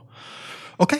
Let's see. Let's see, was sie draus macht. Ich finde das Let's Gimmick see. auf jeden Fall fantastisch. Mir hat super gut gefallen, wie sie halt, äh, also ich meine, sie hat ja bei WWE auch so ein bisschen diese Entwicklung, ne? Von dieser knallharten, so, äh, die Seite hat sie gehabt und sie hatte halt diese alberne, viel lachende Weirdo-Persona, so in verschiedenen Spielarten. Also Ja. mit Kyrie auf halt eine äh, ja, heelische, neckische Art und dann äh, zuletzt mit Bianca und Alexa Bliss auf die ultimativ gähnend langweilige, facey, nette Art so. Ja. Und findet sich jetzt halt irgendwo zwischen all dem, was sie gemacht hat, wieder und knüpft, wie du sagst, an ihre äh, ursprüngliche quasi äh, Performance Form. in Japan an. Das Ja. ist, ist, ist doch irgendwie auch interessant und full circle. So, also ich find's geil. Ich hab Mhm. Bock. Ja, ich will jetzt auch sehen, was da passiert. So bei, Ja. bei, bei, sie ist sie bei Raw oder SmackDown? Bei Raw, glaube ich. Ja, habe ich Bock drauf. Sie ist auf bei jeden SmackDown. Fall. Ah, okay. Nee, warte. Nein, kann ich sagen. Nee, nee, nee, nee, nee, nee, Raw. Kann auf jeden Fall was. Was Ja. frage ich dich überhaupt, wo Leute sind, in welchem bei Brand? Raw. Ja, ach so, übrigens, äh, nur um es dir reinzuwirken, ähm, bei den bisherigen Siegerinnen vom äh, Women's Rumble hat die Brandzugehörigkeit nur ein einziges Mal eine Rolle gespielt. Sonst wurde Ah, immer das so. andere, immer das andere Brand gepickt oder wie bei Ronda Rousey, sie war, hatte keine Brandzugehörigkeit. Ja. Bianca Belair gegen Sasha Banks war, glaube ich, die einzige oder es gab noch eine andere, aber es hat auf jeden Fall öfter keine Rolle gespielt, als es eine Rolle gespielt hat. Nur Okay. um dir den reinzuwirken. Ja, ist, ist safe. Nehme ich. Aber, aber sag doch mal, wo wir gerade da sind. Ähm, Charlotte Flair oder Bianca Belair für Rhea? Replay. Das ist eine total interessante Frage. Krass, ein Replay, Replay. Wenn man Ähm, ein Replay von Replay zeigt. Bevor, bevor du? ich, bevor ich, ja, ja, ja, ist, ist gut, ist gut. Ähm, also, ne, äh, Rhea Ripley war halt zehn Minuten kürzer im Match als äh, Gunther. Eine Stunde, eine Minute und acht Sekunden. So lange war noch niemand in einem Women's Match, äh, Ja. Women's Royal Rumble. Ähm, Ja. äh, Bianca Belair hat zuletzt diesen Rekord gehalten, vor zwei Jahren mit 56 Minuten irgendwas aufgestellt. Ähm, und ich möchte, bevor ich sage, ob Charlotte oder Bianca Belair, möchte ich einmal noch kurz Rhea Ripley würdigen und sie in diese Reihe der Namen stellen. Bitte. Edge, Chris Benoit, Shawn Michaels, Rhea Ripley. Das ist Team 1 bis 30. Wow. So. Ähm, Wow. Okay. ne? So. Krass. Ähm, Geil. Vor diesem Hintergrund finde ich Charlotte spannender, weil Charlotte diese ultimative Champ gerade ist, so mehr als es Bianca ist. Gleichzeitig ist aber Bianca bei Raw und Bianca auch äh, irgendwie diejenige, die am ehesten so über das Sportliche kommt. Hm. We- Weißt du, was ich meine? Klar, also aus einer Wettkampflogik so und wenn Rhea Ripley halt einfach eine Wettkämpferin ist, die halt hier eine historische sportliche Leistung hingelegt hat, die zweitbeste sportliche Leistung des Abends, äh, ja. dann äh, dann finde ich finde ich Bianca Belair naheliegender und sehe das irgendwie auch eher. Ich sehe Rhea Ripley und Charlotte im Aufbau nicht so. So Okay. Von, von wie die miteinander interagieren, so, weil was will Judgment Day mit Charlotte, so.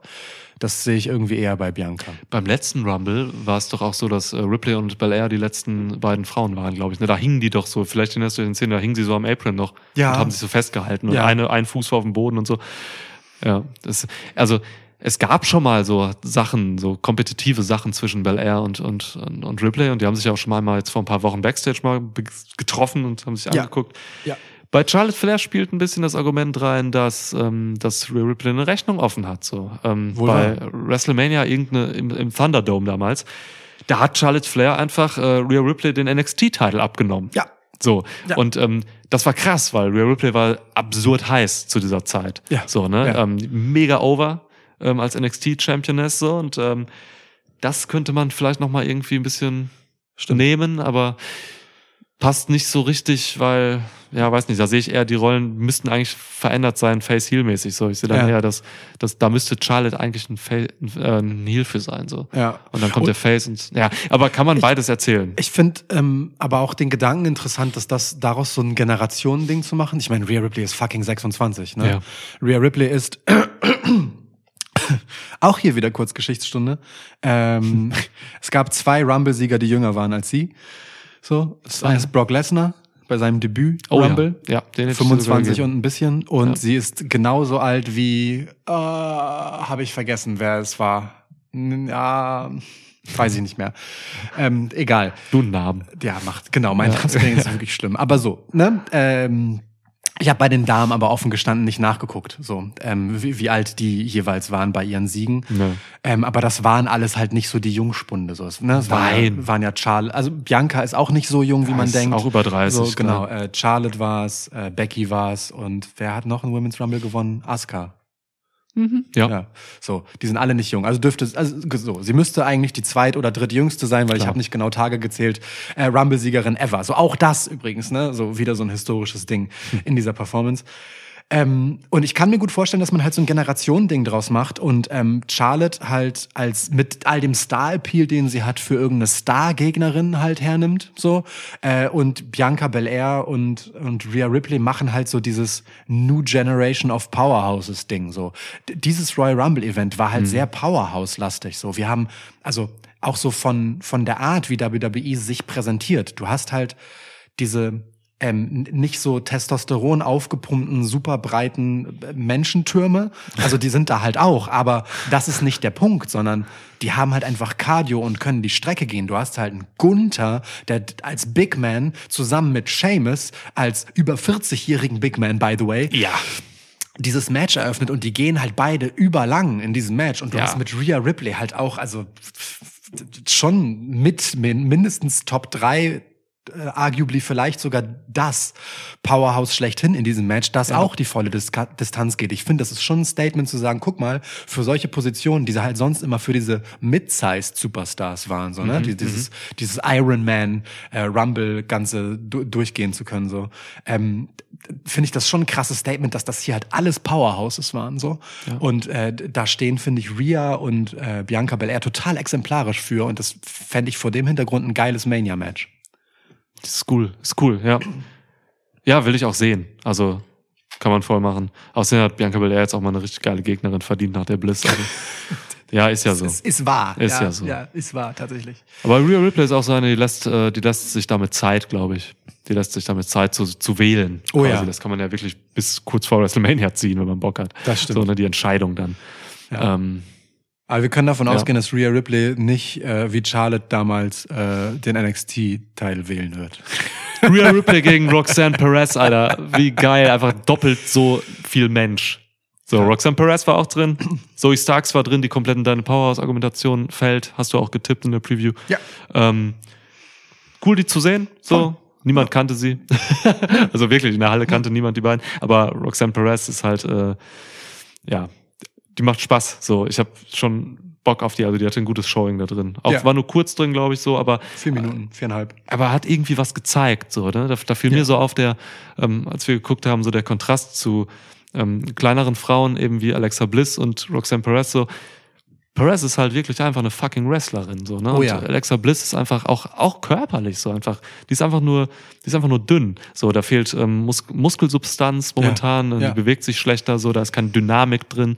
So eine, so eine Alexa Bliss müsste mit ihrer Statur eigentlich so wrestlen wie Darby Allen. Die ist im Moment keine So. Athletin einfach. Ja, so- weil, weil ich, äh, Genau. also sie müsste mit ihrer Statur wrestlen wieder beenden, aber sie kann es halt nicht. Sie kann es nicht, Ja, weil ja, genau, sie, okay. also niemand kann wie Darby Allen Nein, wrestlen. nein, ich woll- wollte ne? nur aber, sicher gehen, dass du das- nicht, dass du nicht damit sagen willst, Darby Allen hätte das gleiche athletische Defizit wie äh, Alexa Bliss. Um Das Himmels ist, Willen. ne, das ist nicht, du Allen ist eine. Maschine. Genau. Ähm, und der, aber ne, wenn du halt so, so undersized bist in diesem Kosmos von, von Wrestlerinnen, die tatsächlich einfach sehr viel größer und massiger sind, als das ähm, früher der Fall war, dann musst du das wettmachen mit einer Qualität. Du musst was entwickeln, du musst, du musst dir was, doch was aneignen. Darby Allen hat das natürlich in Perfektion gemacht. Er ist das Überbeispiel dafür, ne? weil Ja. jede Aktion von ihm einfach scheiße hart aussieht und man, also ich kaufe Darby Allen alles ab, was er im Ring macht. So. Zu Recht. Obwohl er mega anders heißt ist. Ja. Alexa Bliss kann das nicht. Roxanne Perez kann das. So. Ja. Und hat aber auch natürlich einfach mehr Substanz und ich glaube ihr dann auch Schläge besser und so. Ja, ja, voll. Halt also. Die kommt ja auch von einem, von einem ganz anderen ähm, äh, Schwung letztendlich in die Sachen rein. So, weißt Genau. du, das, das kommt halt alles aus dem Lauf, so sie Ja. kompensiert halt einfach, wie ein Darby Allen das halt auch macht.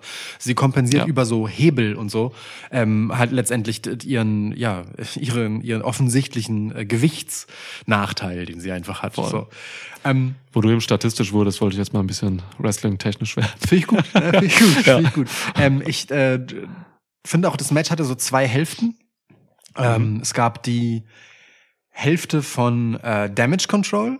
So. Die haben so die erste Hälfte dominiert. Da haben sie auch äh, zu, äh, oft zu dritt relativ viel äh, eliminiert. Ja. Was stand dann dann da auch immer so posend am Ring zu Genau, dritt dann, ja. wenn sie eine rausgekriegt haben, ja. Ähm, und dann halt sind sie relativ zackig alle nacheinander rausgeflogen. So, ähm, das fand ich interessant, weil weil das für mich so ein so ein Weiß ich nicht, das ist so eine so eine Zäsur eigentlich gewesen, weil ähm, äh, Bailey hatte halt auch zuletzt in ihrem Programm mit Becky Lynch immer so diesen Anspruch, äh, ne, eine Main Eventerin zu sein, so. Ähm,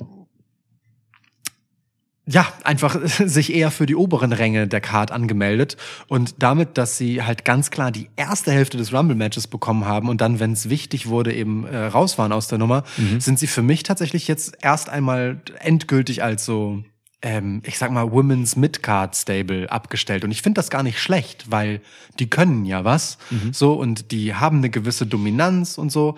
Ähm, man hat halt auf dem Level einfach in der Women's Division gerade dann auch etwas, was man erzählen kann und mit dem man arbeiten kann. Das braucht diese Division halt einfach ganz dringend, die in der Spitze so stark ist. Und ich finde, wenn man das jetzt konsequent geht, dass eine gute und interessante Entscheidung, halt bewusst einfach hier so in so eine gewisse Diversität äh, zu investieren und einfach zu sagen, so, wir haben da jetzt, es geht nicht immer nur um oben, sondern wir haben da auch was für. So. Ja. Ja, finde ich gut, finde ich gut, absolut. Ähm, generell, du brauchst Geschichten für die Women's Division, abseits der Spitze und abseits der Titel. Ja. So, ne? Ähm, vielleicht kann man erstmal wie so ein Pflaster so ein, ähm, so ein, so ein Erste-Hilfe-Kit machen, indem man einen Midcard-Titel erfindet. Tja. So, und dann wenigstens erstmal über diese lang, ja, den Easy Way-Titel kommt, so, eine Midcard-Division darum herum aufbaut. So, Why ne? Ja. Wo dann auch Leute irgendwie so Workhorses und so, von denen man ja durchaus welche hat, so, ähm, dahin bringen kann. Da brauchst du auf jeden Fall irgendwas, ja. Ja, also ne, sie versuchen es ja gar nicht mehr, das über die äh, über eine richtige Women's Tag Team Division zu gehen. Nee, so. ne, nicht so wirklich. Weil, weil das eine Möglichkeit wäre. So, da, Stimmt, da wären ja. Damage Control ja auch schon direkt da, aber es gibt einfach kaum äh, standhaltende weibliche Allianzen. so. Du kannst auch keine Geschichten erzählen, wenn du keine Charaktere hast, so, ne? Wer ist Tegan Knox? Ich kann es dir nicht with the sagen. shiniest wizard. Absolut. Je, jede von, also ganz viele von denen, die hier reinkamen, sind erstmal nur eine Catchphrase. Also, ne, wir hatten dann halt ähm, Zaya Lee und, und ähm, Dings, Selina Vega, äh, Hm. sich gegenüberstehen. Selina Vega nun tatsächlich in einem Street Fighter Cosplay und Saya Lisa halt aus wie ein Tekken-Charakter, so. Ja. Äh, und dann ruft Pat McAfee auch noch Tiger Nee Hadouken rein. Tiger nie! Hadouken! Du geiler Penner. Ja, ähm, ja, aber ja, ja. das ist halt genauso der Punkt, so, ne? Das ist ähm, äh, all das, was wir äh, lobend über die Männer gesagt haben, dass das äh, viel Substanz hat und Geschichte und erzählerische Tiefe, ist halt hier sehr viel Gimmick. Ja. Schade. Ja, Schade, ist so viel mehr drin, weil da so viel Talent drin ist, so, ne? Mega schade. aber ich habe Chelsea Green gecallt. Ähm, du hast äh, Nia Jax gecallt. Herzlichen Glückwunsch. Du Geil. hast Indy Hartwell gecallt. Oha, Indie Man. Ne? Ich glaube, Indie bleibt auch bei Raw und macht da jetzt mit ihren The Way-Kollegen ein bisschen Party mit Candice und, und Johnny. Ja, das könnte ich mir Und gut vorstellen. Dexter, ihr Mann. Genau, nicht Ja. zu vergessen, Dexter Loomis, der hat gefehlt. Ähm, hat, hat nicht The Miz aus dem Match raus erschreckt. ähm, so, also ich, ich finde, ähm, ich könnte mir vorstellen, dass dieses Rumble in der Art, wie es gemacht war, ja, mit diesem, ähm, wir geben vielen, die da reinkommen, erstmal so ein kleines Showing und gucken dann halt, womit wir gehen. Ähm, ich könnte mir halt schon vorstellen, dass das bewusst so ein Ding war, um halt einfach die Women's Division wieder ein bisschen präsenter zu machen. Also, dass man einfach hier bewusst ein paar Leute rein und zurückgebracht hat, die dann einfach wieder ein bisschen mehr Platz in den Shows einnehmen können. Sicherlich nicht alle, da wird ein bisschen was von wieder hinten runterfallen so, Ja. aber ich kann mir schon gut vorstellen, dass, dass das hier so ein, so ein, so ein Kickoff-Inhalt wieder ein bisschen mehr Women's Wrestling bei WWE auch war. Ähm, hoffentlich, sage ich mal. Weil Potenzial gibt's hier halt eine Menge, ne? Da sind einfach richtig viele gute Wrestlerinnen drin. So. Auch so die Entscheidung, zum Beispiel Piper Niven nicht mehr Doudrop zu nennen. So, Ja, bitte, ne? geil, ja. Ähm, und, und solche Dinge. Also da, Ja. da ist schon viel, was hoffnungsfroh macht. So. Auch, auch eine äh, Saya Lee zum Beispiel. Also egal, was für ein Schrat die immer als Gimmick und als Rahmen bekommen hat, die hat sich immer reingehängt so und Ja. immer, immer mit voll durchgezogen und immer hart delivered. So Ja. Da, da gibt's schon viel, mit dem man arbeiten kann. Man muss es halt nur wollen und in der gleichen Konsequenz durchziehen, wie man es bei den Herren macht. So. Das ist die Sache, ja. Lacey Evans auch, ne? Also äh, Gott bewahre, ich bin kein Lacey Evans Fan, aber Lacey Evans kam krass zurück. So nicht unbedingt bei diesem Rumble, aber äh, einen Tag vorher gegen niemanden, ja, aber trotzdem. Ja, sehe ich auch so. Ja. Cool. ja, Alright. Wir haben jetzt eben so viel über, über äh, Reigns, Bloodline, Owens, Zayn geredet. Über das Match, das steht ja hier noch einfach, das kam danach. stimmt. Ähm, Gibt es eigentlich gar nicht so viel zu reden. Also von meiner Seite aus so. Ich, ähm, ich fand's gut, aber Ja. es war jetzt auch einfach erstmal für mich nur die Basis für das, was danach passierte. Und dafür war es cool. So, also es gab halt diese Zögermomente, die Zayn halt da hatte, ne, als Ja. äh, Roman, als der Ref mal raus war und äh, Reigns wollte einen, einen Stuhl haben von außen, Zayn sollte ihn holen und hat gezögert, ihn reinzuwerfen, verspätet quasi in den Ring gegeben. Und so, da, dafür diente dieses Match. Natürlich haben die ein gutes Match gemacht, sind Kevin Owens und, und Roman Reigns, so, sind äh, ein paar der besten Wrestler der Welt halt. Ähm, aber ja, Sie haben äh, Ja, ein, ein härteres Match gemacht, als ich erwartet hätte. Also vor allem durch diesen, durch diesen Treppenmove halt. Das, das ist schon echt bitter krass. So. war das eigentlich noch offiziell im Match? Ja. Ah, okay. Ja, ja, ja, okay. ja. Dann, danach danach ging's dann wieder rein ähm, in den Ring. Dann gab Okay. es diesen Pop-Up Superman Punch, so, also wo äh, ähm, äh, Kevin Owens halt, ne? äh, Brauchst du nicht Roman erklären, ja, ja. hat, so. Ja. Genau. Und ähm, mit, mit Kickout, glaube ich, wenn ich mich richtig erinnere. Und dann halt äh, den Spear. Nee, die Spear, dann Kickout. Ja, whatever. Sind Ah, ist egal. Moves, es gab mehrere nee, ich glaub, ich Spears und ich so. glaub, nee, ich glaube, es gab danach nur noch ein Spear. Ich glaube, das mit dem Pop-Up Superman Punch war vorher. Ja. Ist ja egal. Es gab auf Egal, jeden Fall also viele Moves, es- also genau. Signature und es war so ein bisschen Reigns-artiges Match auch mit den, Ja. wie man es von früher so kennt. Ja. So gar nicht mehr diese modernen Reigns-Matches, sondern eher so viele Signature-Moves und so. Ja. Hat er insgesamt auch vier Spears verteilt an, an Owens oder so. Eben, Also ist krass. Eben, genau. Ja. Und einen danach meine ich. Also ich glaube, das war wirklich schon so diese Verzweiflungstat von, okay, wenn du es wirklich nicht anders haben willst, dann bringe ich dich jetzt halt um, wenn ich muss. So. ähm, ich äh, würde tatsächlich ganz gerne noch kurz an den Anfang des Matches springen. Ähm, weil darüber habe ich dann nach dem Postmatch gar nicht mehr nachgedacht, aber es fällt mir jetzt ein. Ja. Ähm, ich äh, fand den Anfang sehr interessant und bezeichnend, wie ähm, äh, Kevin Owens auf der einen Seite halt, wie er das oft so tut, äh, auf dem obersten Turnbuckle sitzt und halt einfach guckt, wie Kevin Owens eben guckt, so mal Ja. eine Augenbraue hochzieht und generell halt irgendwie relativ kalt gelassen ist von dem ganzen Gehabe. Ähm, und Roman Reigns kommt dann so auf ihn zu und man sieht halt einfach, wie Roman Reigns und diese Titel ähm, in einer Linie quasi zwischen ihm und Sami Zayn stehen, weil wirklich so im Blickfeld genau dahinter, wie so eine gerade durchgezogen im anderen, in der anderen Ring, steht halt Sami Zayn einfach so. Und zwischen diesen beiden langjährigen Freunden, äh, Trauzeugen etc. steht dann halt dieser Roman Reigns mit diesen Titeln, der sich dazwischen geworfen hat. Und ich fand das irgendwie total interessant, weil für Sami Zayn hat der sich emotional, steht er emotional dazwischen. Für Kevin Owens stehen diese Titel halt dazwischen. Also Kevin Ja. Owens ist ja, Ja. wirklich so, Sammy Schmammy ist mir jetzt egal, ich will ehrlicherweise diese Titel haben. So. Äh, Und das fand ich ein total interessantes Bild, worauf ich mir noch keinen Reim machen kann für das, was dann halt danach kam, weil wie gesagt, für mich Kevin Owens noch nicht so die Riesenrolle spielt in dieser ganzen Geschichte.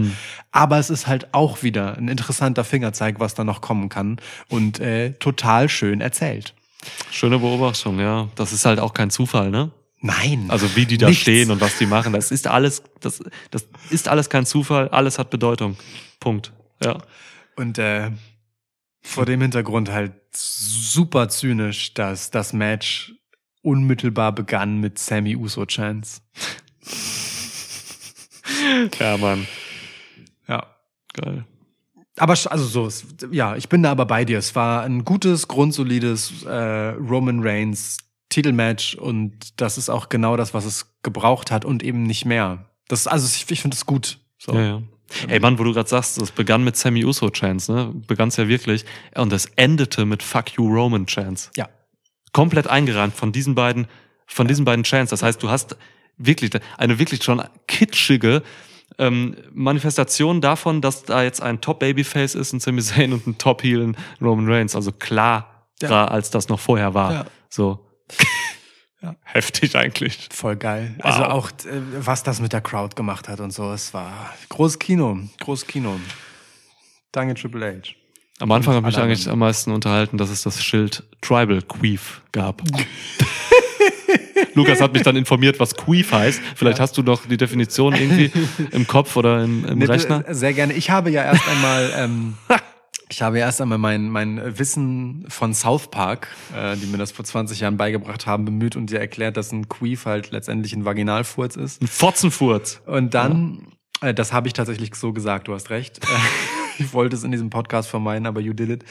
Ähm, und dann habe ich, äh, um mich zu, also weil ich mich wirklich gefragt habe, ob vielleicht South Park auch nur die halbe, also ob, weißt du, ob das dann halt nur so ein Gag war in dem Moment und es auch ein Begriff für was anderes ist, habe ich es halt einfach mal gegoogelt und ich zitiere. Das Suchergebnis, was Google auswirft, wenn man Queef googelt, ist Queef, Doppelpunkt, eine Emission von Luft aus der Vagina, vor allem wenn laut, auch bekannt als Vaginalfurz oder Fart mit V. Oh, mit V, Fahrt, Ja, geil. Ja. Heftig. Okay. Gibt bestimmt irgendeine Firma, die Fahrt heißt und ich wusste das. Also keine amerikanische oder so. Die Stellen bestimmt irgendwie Bremsen her oder so. Ja. Ja. Wow. Okay. Ja, hätten wir, ja, ich meine, wir haben hier wirklich auch einfach einen Bildungsauftrag, so, ne? Und dem werden wir jetzt auch mit solchen Szenen hier gerecht. So, das finde ich völlig in Ordnung. Ja. A queef is when some air is pushed into a small wet space that doesn't usually get air in and then is pushed out. Also es scheint auch einen äh, allgemeinen Begriff zu geben, aber, Ja, aber das passt ja dann auch zum Akt. exakt. So. Ja. Ja, Ja. okay, krass. Ja. Heftig. So, Wow. äh, Bildungsauftrag erfüllt. Es muss voll weird sein, eine Frau zu sein, das denke ich mir mal wieder. Anatomisch. Und anders auch. ja, krass. Es ist auf jeden Fall dieser Tage weird, eine Frau bei WWE zu sein. Ähm, Denken sich Frauen aber übrigens auch immer. Also nicht mit WWE, sondern wie es wäre, ein Mann zu sein. Letztens Unterhaltung geführt mit einer Frau. Die wirklich völlig kontextlos, sagte sie. Ey, das muss so irre sein, seine Genitalien außerhalb zu tragen. Ich so, ja, irgendwie schon. frag ja. mal LA Knight. So. Da, da, weißt du, da kommt er halt in diesem Mountain Dew Pitch Black ein Match mit leuchtenden Eiern raus. Das ist irre. ist halt alle Nights Game, Mann. ja. Ja. Yeah, LA Knight gegen The Miz. yeah. Bitte. Boah. Balls versus Balls Match. Bei Great. Nee, da, dafür, kommt, da, dafür kommt das Pay-Per-View Great Balls of Fire zurück. Ein Match. Ja, Mann. Iron Man Match. 60 Minuten. Herrlich. Eier auf dem Tisch. Oliver Kahn, Special Guest Referee. Mach aus. Ähm, tschüss.